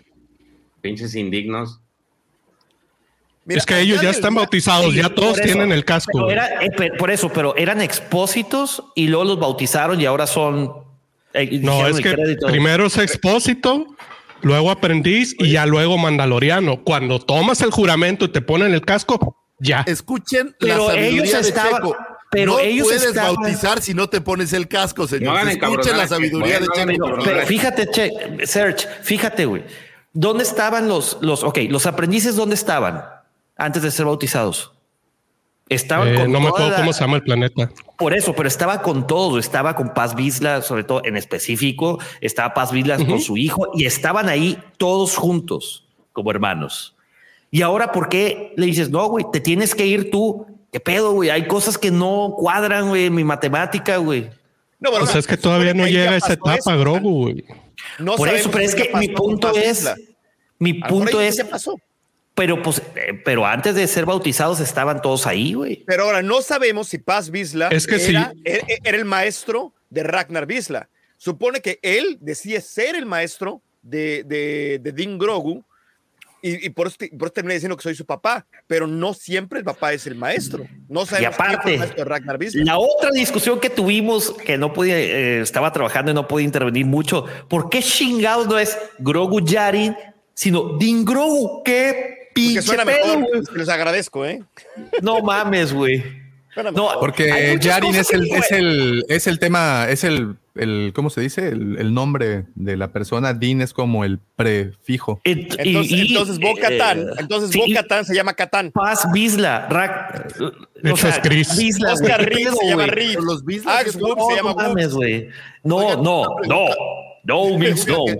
A lo mejor por alguna razón de mi tontera no entendí, pero ¿quién era entonces el espía? Sí, esa es la otra. es un espía, güey. Todo el mundo. es más, se murió en el capítulo anterior cuando el monstruo destruye el barco. Oigan, no. Había apuestas en Las Vegas, güey. Yo celebro que no, que no me hayan dado lo que yo quería. A mí me encanta eso. A mí me encanta decir, ¿sabes qué? Yo estaba, yo estaba esperando que fuera la armera. Qué bueno que estoy equivocado, qué bueno que nada de eso pasó. Yo estaba esperando que al final del día Boca Tan llegara y salvar el día enfrente de todos y no pasó eso. Yo pensaba que iba a ser Wolves. Así cuando dijo, voy a ir a la nave, y dije, puta, güey, va a traer a va, se va a unir con el, con este, con el resto y se va a hacer un desmadre. No, güey. Ni siquiera tuvo una muerte heroica ese cabrón, güey. Era así que yo soy el capitán de la nave, yo me estrello con la nave, conmigo adentro. no, es el Titanic. Vamos, a no, pero ok. Supuestamente en la armada, si la nave se hunde, el capitán se tiene que hundir con la nave. Y él dijo, yo voy a ir a pilotear. Lucifer, perdón que los interrumpa tan abruptamente, pero creo que este, este comentario está interesante de GM Arquitectos. Dice, el Consejo de las Sombras eran los espías, ¿no? Y, y fíjate que ahora que lo menciona, pues no podría estar como, no, está errado el comentario. De hecho, creo que tiene mucha, mucha lógica, ya que cada uno de esas, de esas personas, pues era como justamente eso, ¿no? Estaban al, final como escondidos, ¿no? No eran espías. estaba vestida con el uniforme imperial. ¿Por qué eran? Espía es la piba que le dice a. que, tortura al doctor Pershing, pero esa ya tuvo su capítulo. Y acá hacía falta un infiltrado o sea, lo que dan a entender es que hay un infiltrado dentro de los mandalorianos y no nos lo muestran.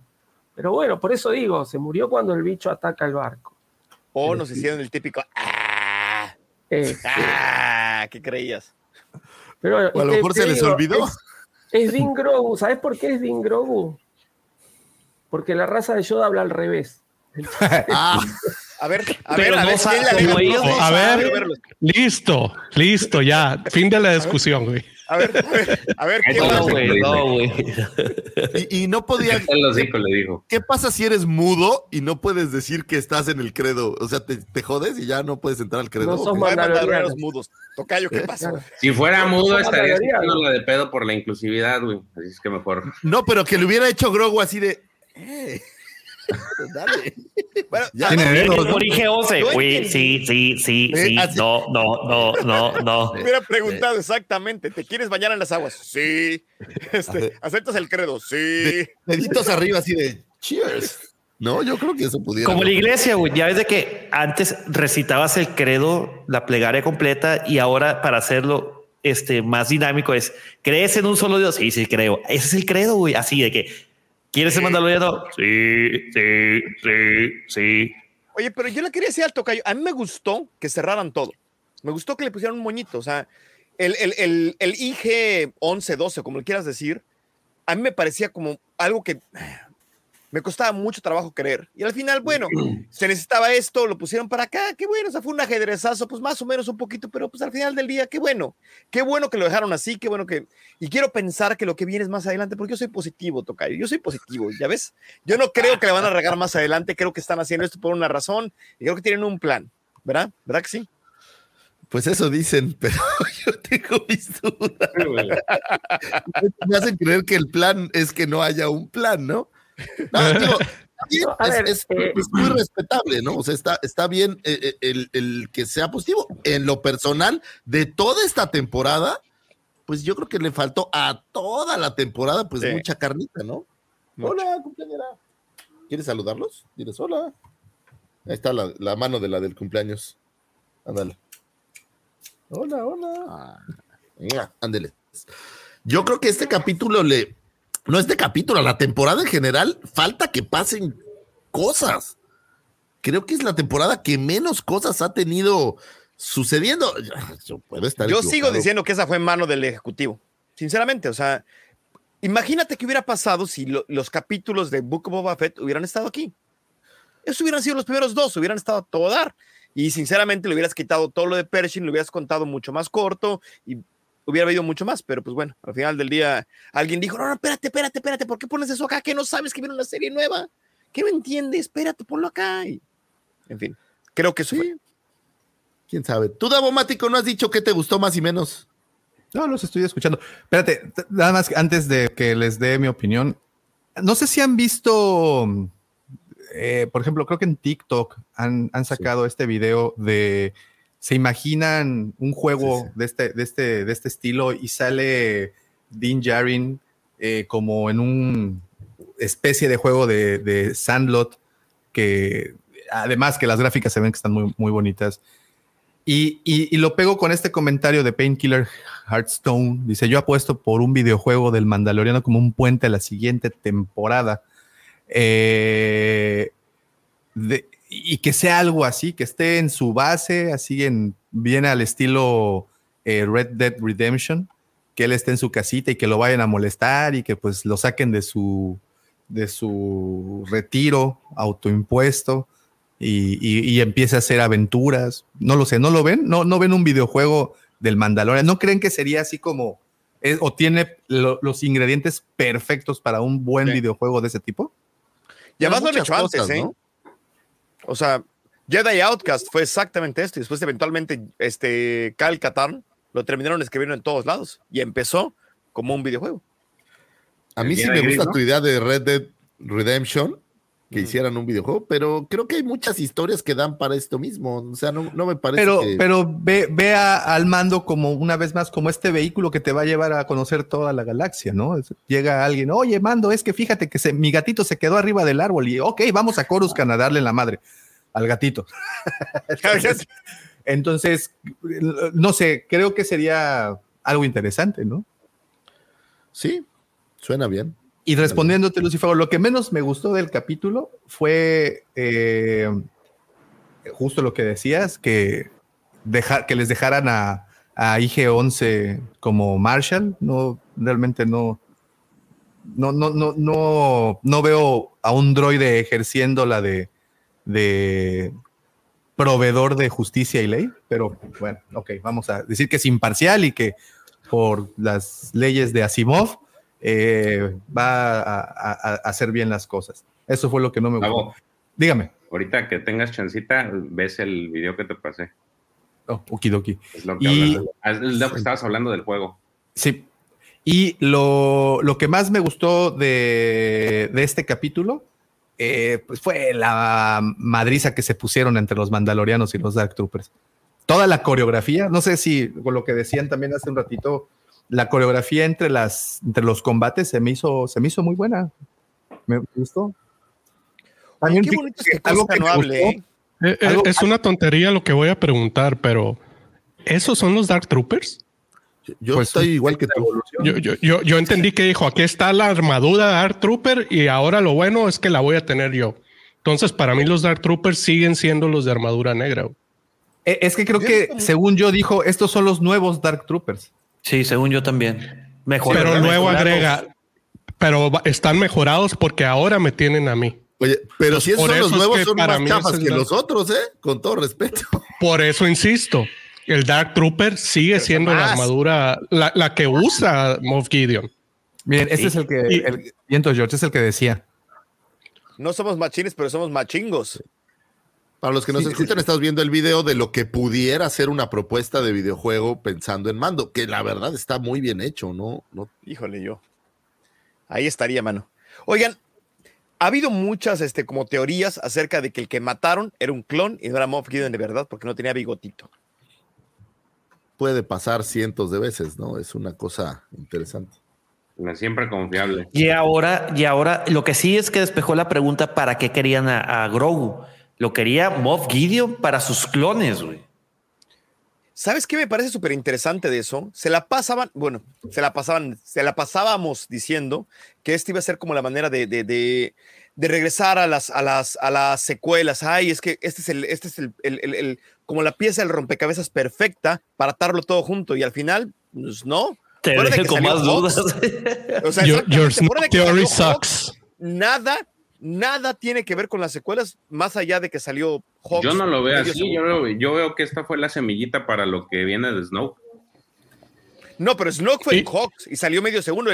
y, de hecho, este Moff Gideon le dice a Hawks: Yo no estoy nada pensando en. No, no, no, no, pero este güey dice que ya pudo, ya, ya, ya sacó el tema de la fuerza, güey cuando le está diciendo a este, cuando ya lo está enfrentando cara a cara. Pero no se lo pasó a Hawks. Hawks está por su lado haciendo sus cosas. No, por eso, pero lo que, lo que él dice es algo importante porque se supone que Snow es un clon, un clon mal habido y que tenía poderes con la fuerza.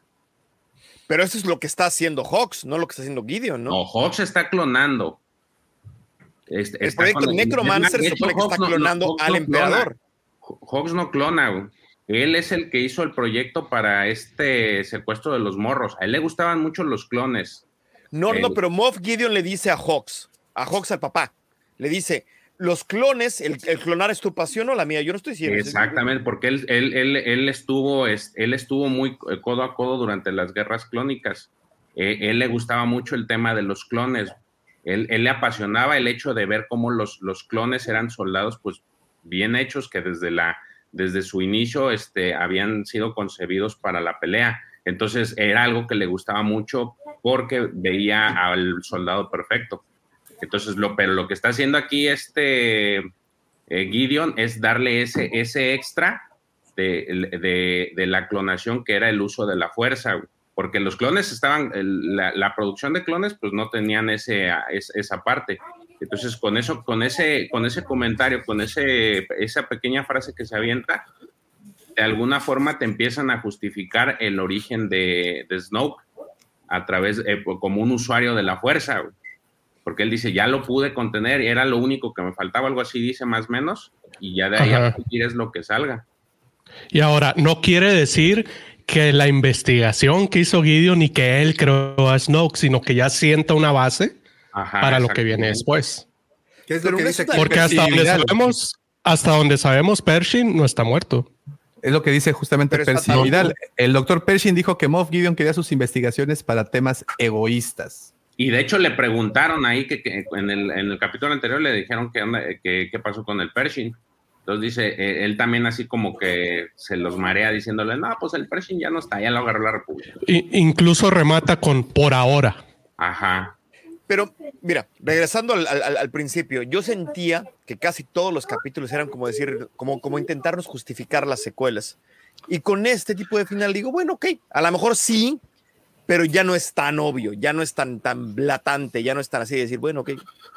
O sea, ah, pero yo, yo creo que eso es, es más como que esa guerrita de, de que si nos van a descanonizar o no las secuelas y, esos dos bandos. o sea, es más. Yo no digo eso, ¿eh? yo jamás. ah, no, no, no, yo no digo que tú lo digas. No se van, a ver, eso que lo, que lo, que lo asuman, no se van a descanonizar las secuelas. Nunca, nunca. Sí, pero. No, no. Eso no va a suceder. Pero para los que andaban diciendo y que andan haciendo sus cartitas de que ya van a dejar de ver la serie, es como un, es como, como un cajo por ahí, güey, porque pues, con eso, con esas, esas conversaciones haces que al final eh, te empiecen a hacer las conexiones de, lo que no, del producto que no quieres. Oye, Davo, ¿vamos a hacer otro capítulo de, la serie en general o este es, este, este es el bueno? No, ya con este cerramos porque ya le dedicamos ocho, siete u ocho. No, es que y bueno, y, la, y aquí de saber qué. Yo, perdón, eh, puse una encuesta ahorita y eh, básicamente dice, ¿te gustó el final de la temporada del Mandalorian? Y al momento eh, los votos van así, con un 5%. Hay personas que dicen que no. Oye, ¿qué pedo con, el, con los anuncios, güey, que están allá arriba? ah, es que nos pagan, güey, espérate. Ah, huevo, huevo. lo siento. Este dice, a ver dónde estaba. Eh, con un 5% no, con un 13% me y con un 82% dicen que yes en inglés. No, pues claro. Oye, que sé que yo no he votado, ¿eh? para que no vayan a decir que soy yo el que le puso que no. Y bueno, y ya en general, ¿qué calificación le pondrían a la temporada entera? Digo, ya tomando en cuenta que no es la mejor temporada, pero ¿qué calificación le pondrían? ¿Quién empieza? Arranca, arranca, ¿Puedes repetir la pregunta, por favor? Va. Los oigo, pero Arranca Roberto, ya dijo.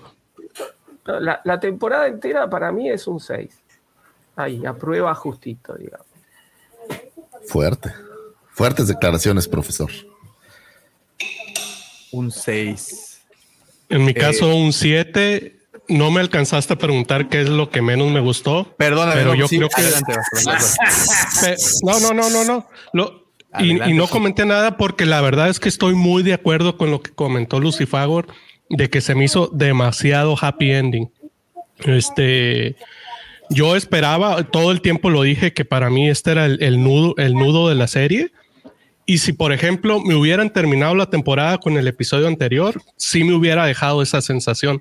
Pero como no fue así, este, no, creo que me quedó debiendo eh, esa sensación de ser el nudo de la, de, de la serie. Entonces sí, un 7. Bien, Oye, ahora, ¿hay temporada 4 eh, anunciada? Espera un segundito, nada más. nuestro querido auditorio, por favor, si pueden dejar sus calificaciones para leerlas en un momento más, se los agradecería mucho. Calificaciones de la temporada entera. Ya, listo. Pues decían que sí, ¿no? Yo les había dicho que no hace un par de programas, pero aparentemente sí. Porque digo, este final no, no es como muy atractivo para una cuarta temporada, ¿no? Es un final como de, pues ya se acabó la goma. Yo, yo, estoy, yo estoy en desacuerdo, ¿eh? al contrario.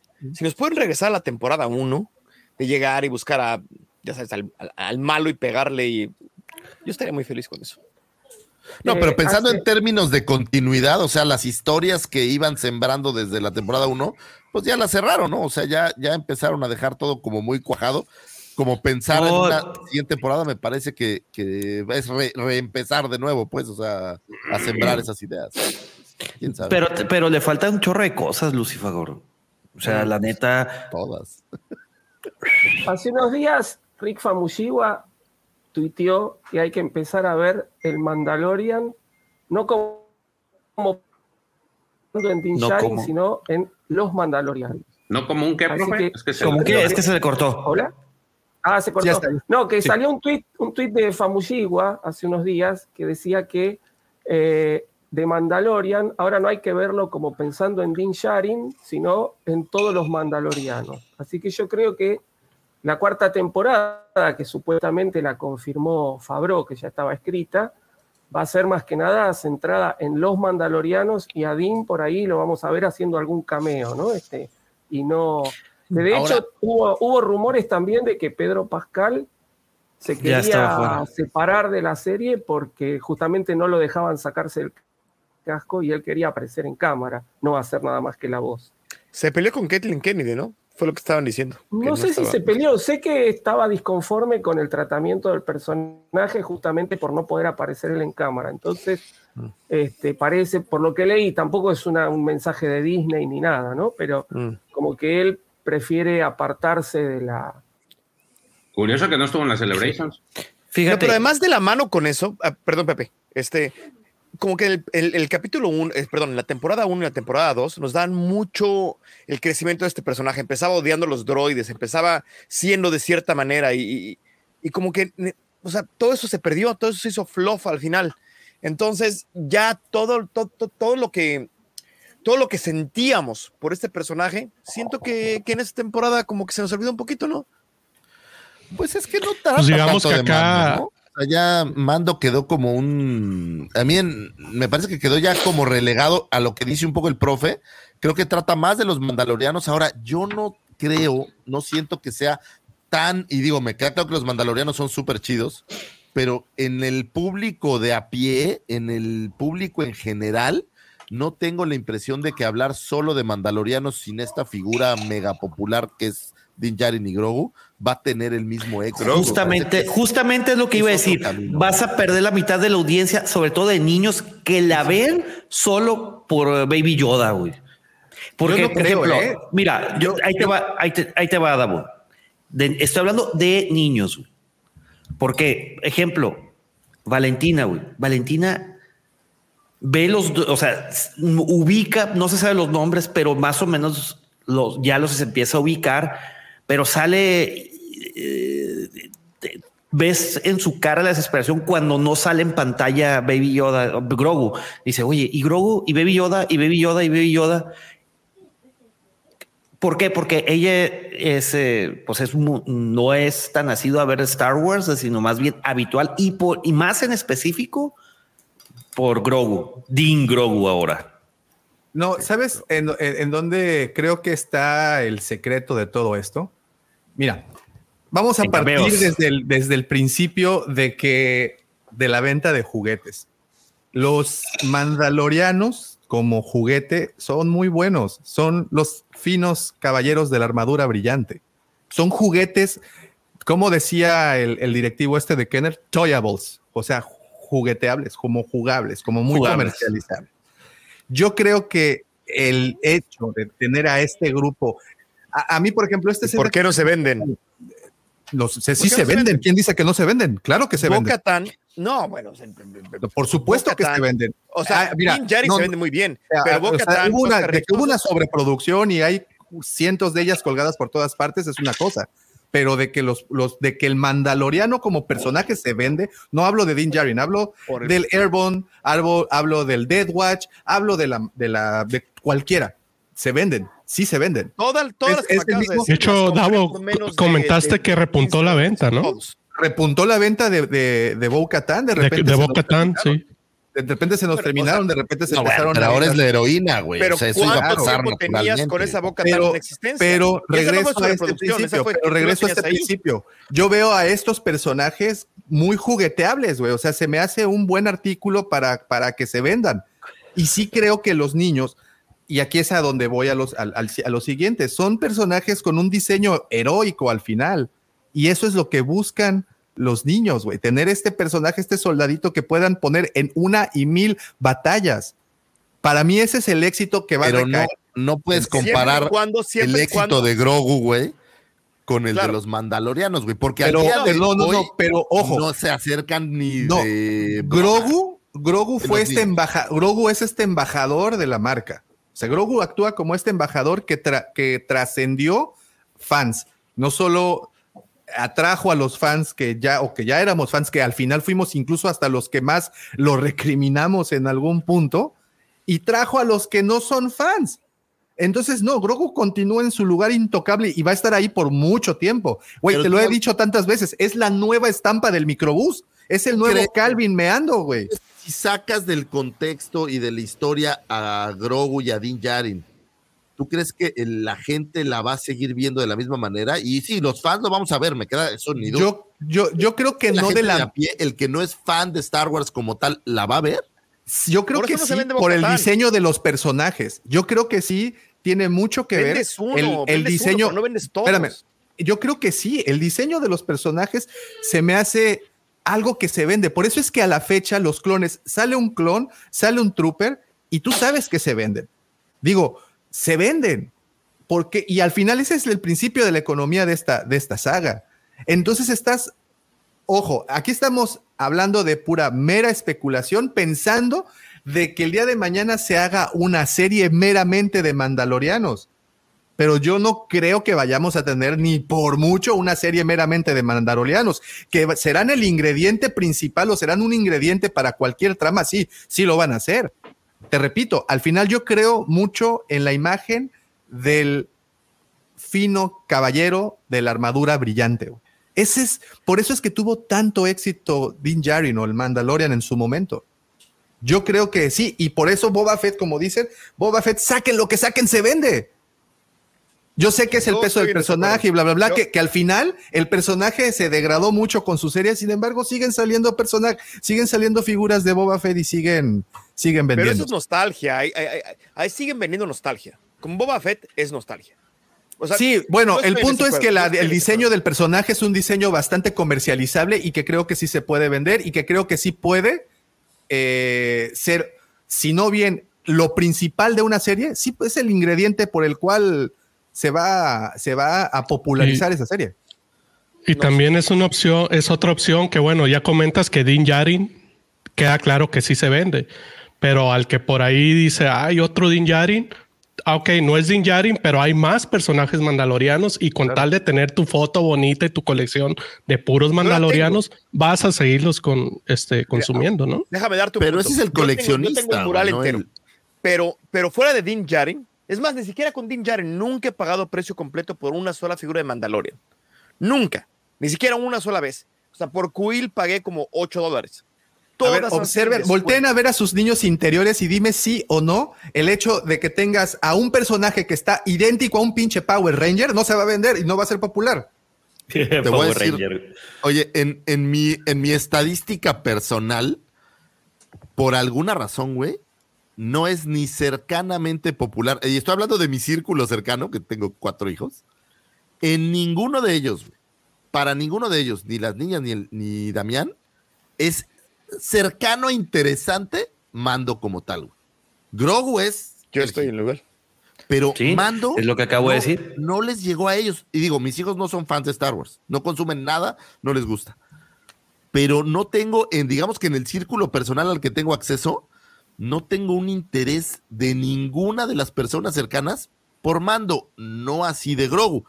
Ahora, yo estoy en desacuerdo con el tocayo. Yo creo que a la gente que le gusta eh, pues Star Wars y fans de Boba Fett, somos fans de Mandalorianos. O sea, a mí sí me gustan los Mandalorianos y sí me encanta. acuerdo con eso también. Pero no sé si al público de a pie en general le va a generar esa misma. Ve, lo vamos a hacer muy sencillo. Aquí, en este panel, en este, en este panel, con nosotros los siete integrantes que somos ahorita en este panel.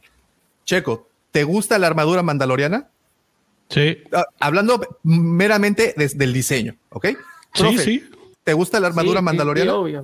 George, ¿te gusta la armadura mandaloriana? ¿Y es en inglés? Pepito, ¿te gusta la armadura mandaloriana? Sí, güey, pero no compares. Nuestra... Espérame, espérate, no. nomás así, espérame, espérame. ¿te gusta la armadura mandaloriana? Me encanta.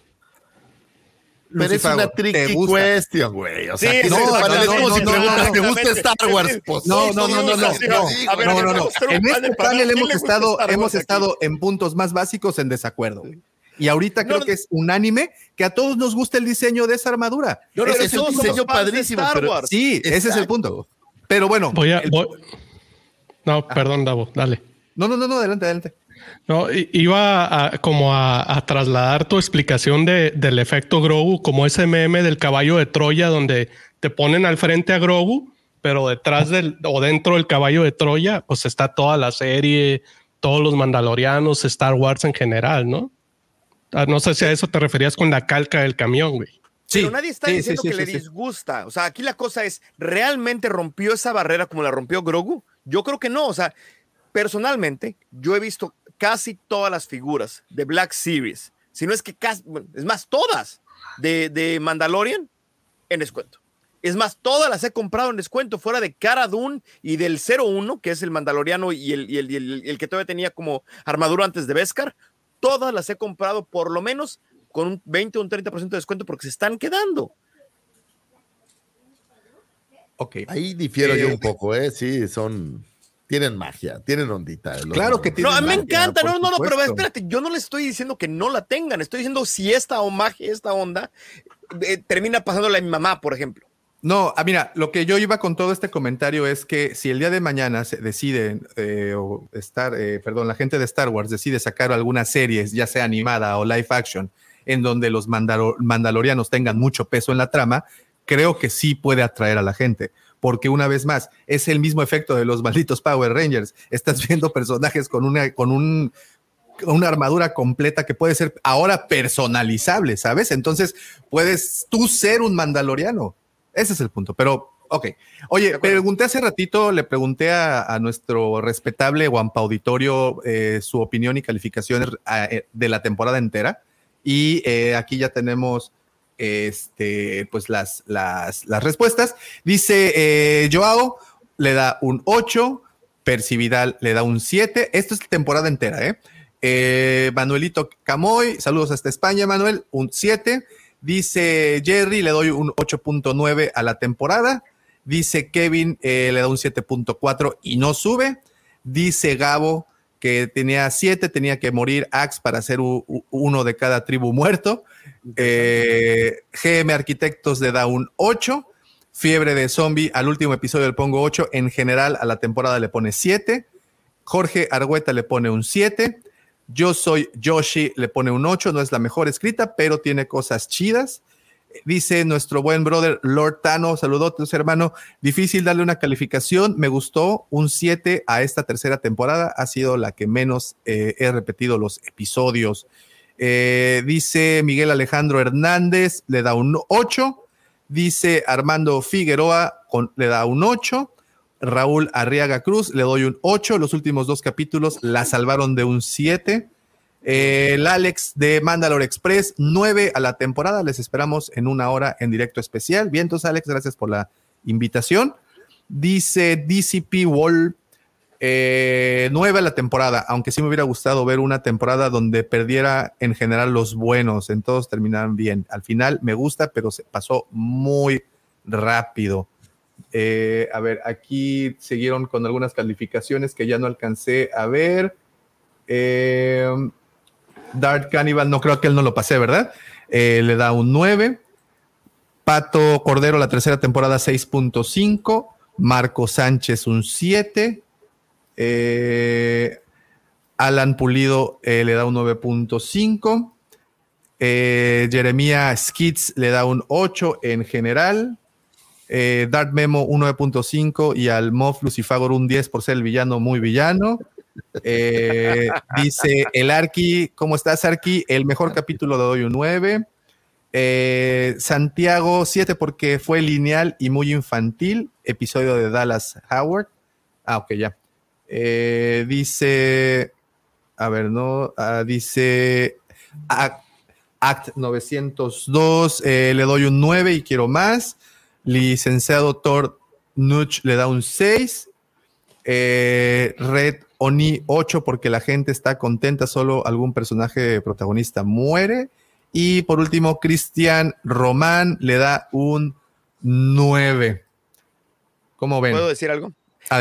Yo diría, mira, cuando le damos calificaciones en base a la misma temporada, es como lo que decíamos acerca de que, ah, pues somos los maestros, le echó ganas.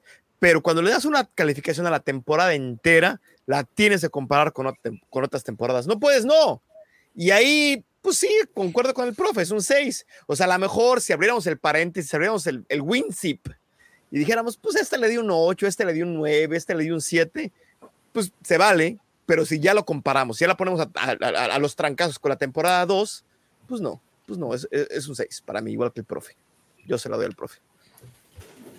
Muy decente, señores. Me da gusto. Qué padre. Antes de que terminemos, eh, Javier, un 8. Si agregamos los dos capítulos de la otra serie, un 9. Me mm. imagino que los donde aparece sí, el libro de Boba Fett. El libro de Boba Fett. Sí, sí. Grandes, además, ¿eh? de Dallas Howard. Pues ahí está, jovenazos. Creo que fueron ocho, ocho capítulos. Nos dieron mucho de qué hablar.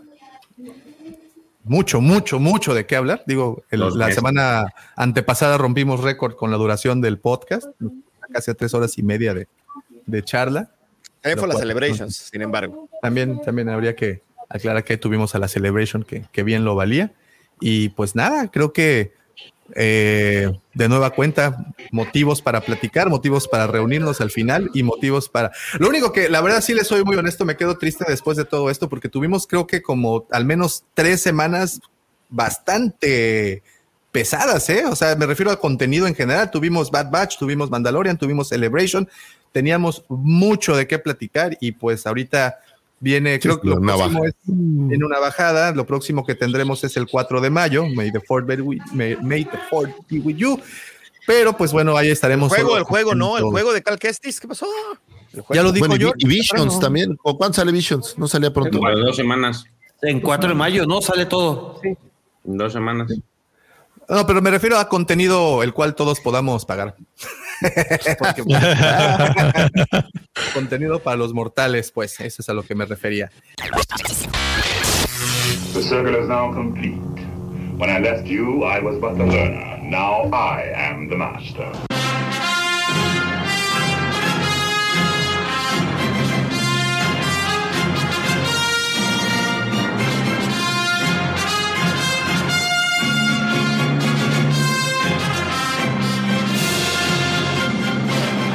En fin, esto, esto nos da pie, señores, para agradecerles muchísimo a todos los que estuvieron presentes desde temprano, conectados y comentando. Muchísimas, muchísimas gracias, porque esos comentarios enriquecen muchísimo el contenido de este programa. De verdad que nos divertimos tremendamente discutiendo, y jalándonos de los pelos, pero bueno, al final esto es completamente divertido y lo hacemos con muchísimo cariño y todo el corazón para ustedes. Muchas gracias, espero que este episodio, eh, si quieres repetirlo, apenas te estás uniendo, recuerda que sale en su versión podcast el día lunes, muy tempranito, ya lo tendrán disponible desde cualquiera de las plataformas de distribución de audio, así es que pueden descargarlo, si lo hacen, no se olviden de dejar esas cinco estrellitas que siempre nos echan mucho la mano, también dejen su recomendación o sus opiniones y como siempre les pido, compartan porque esto es pura sabiduría. 6.5 dice Jeff Frank, se me estaba pasando, no sé, alguien más que quiera dar, dar su calificación, pero bueno, termino con, con esa. Eh, muchísimas gracias a todos, pero absolutamente nada de esto hubiera podido ser posible sin los comentarios perspicaces, sin los comentarios inteligentes y sobre todo esas puntadas tan buenas de mis queridos amigos, por supuesto los suyos, el buen George, el profesor, el buen Checo, Pepito, muchas gracias, también el buen Vic de Diseñoños y al que denominaron el segundo sol de Tatooine, el niño bien de Moss Eisley, el Brandon Walsh de Canto Bite el extracto sólido del mítico mitosaurio. Él es mi querido amigo, mi hermano, arroba. Muchísimas gracias, señores. Gracias por habernos acompañado. Fue un show maravilloso. Escuchamos opiniones increíbles y pues creo que quedó muy claro en que JJ eh, Abrams es un dios y ¿cómo se llama el que no te gusta? Ryan Johnson es un asco. Ya quedó muy bien establecido aquí, entonces estamos muy felices. Ah, caray, Gracias ¿eso qué?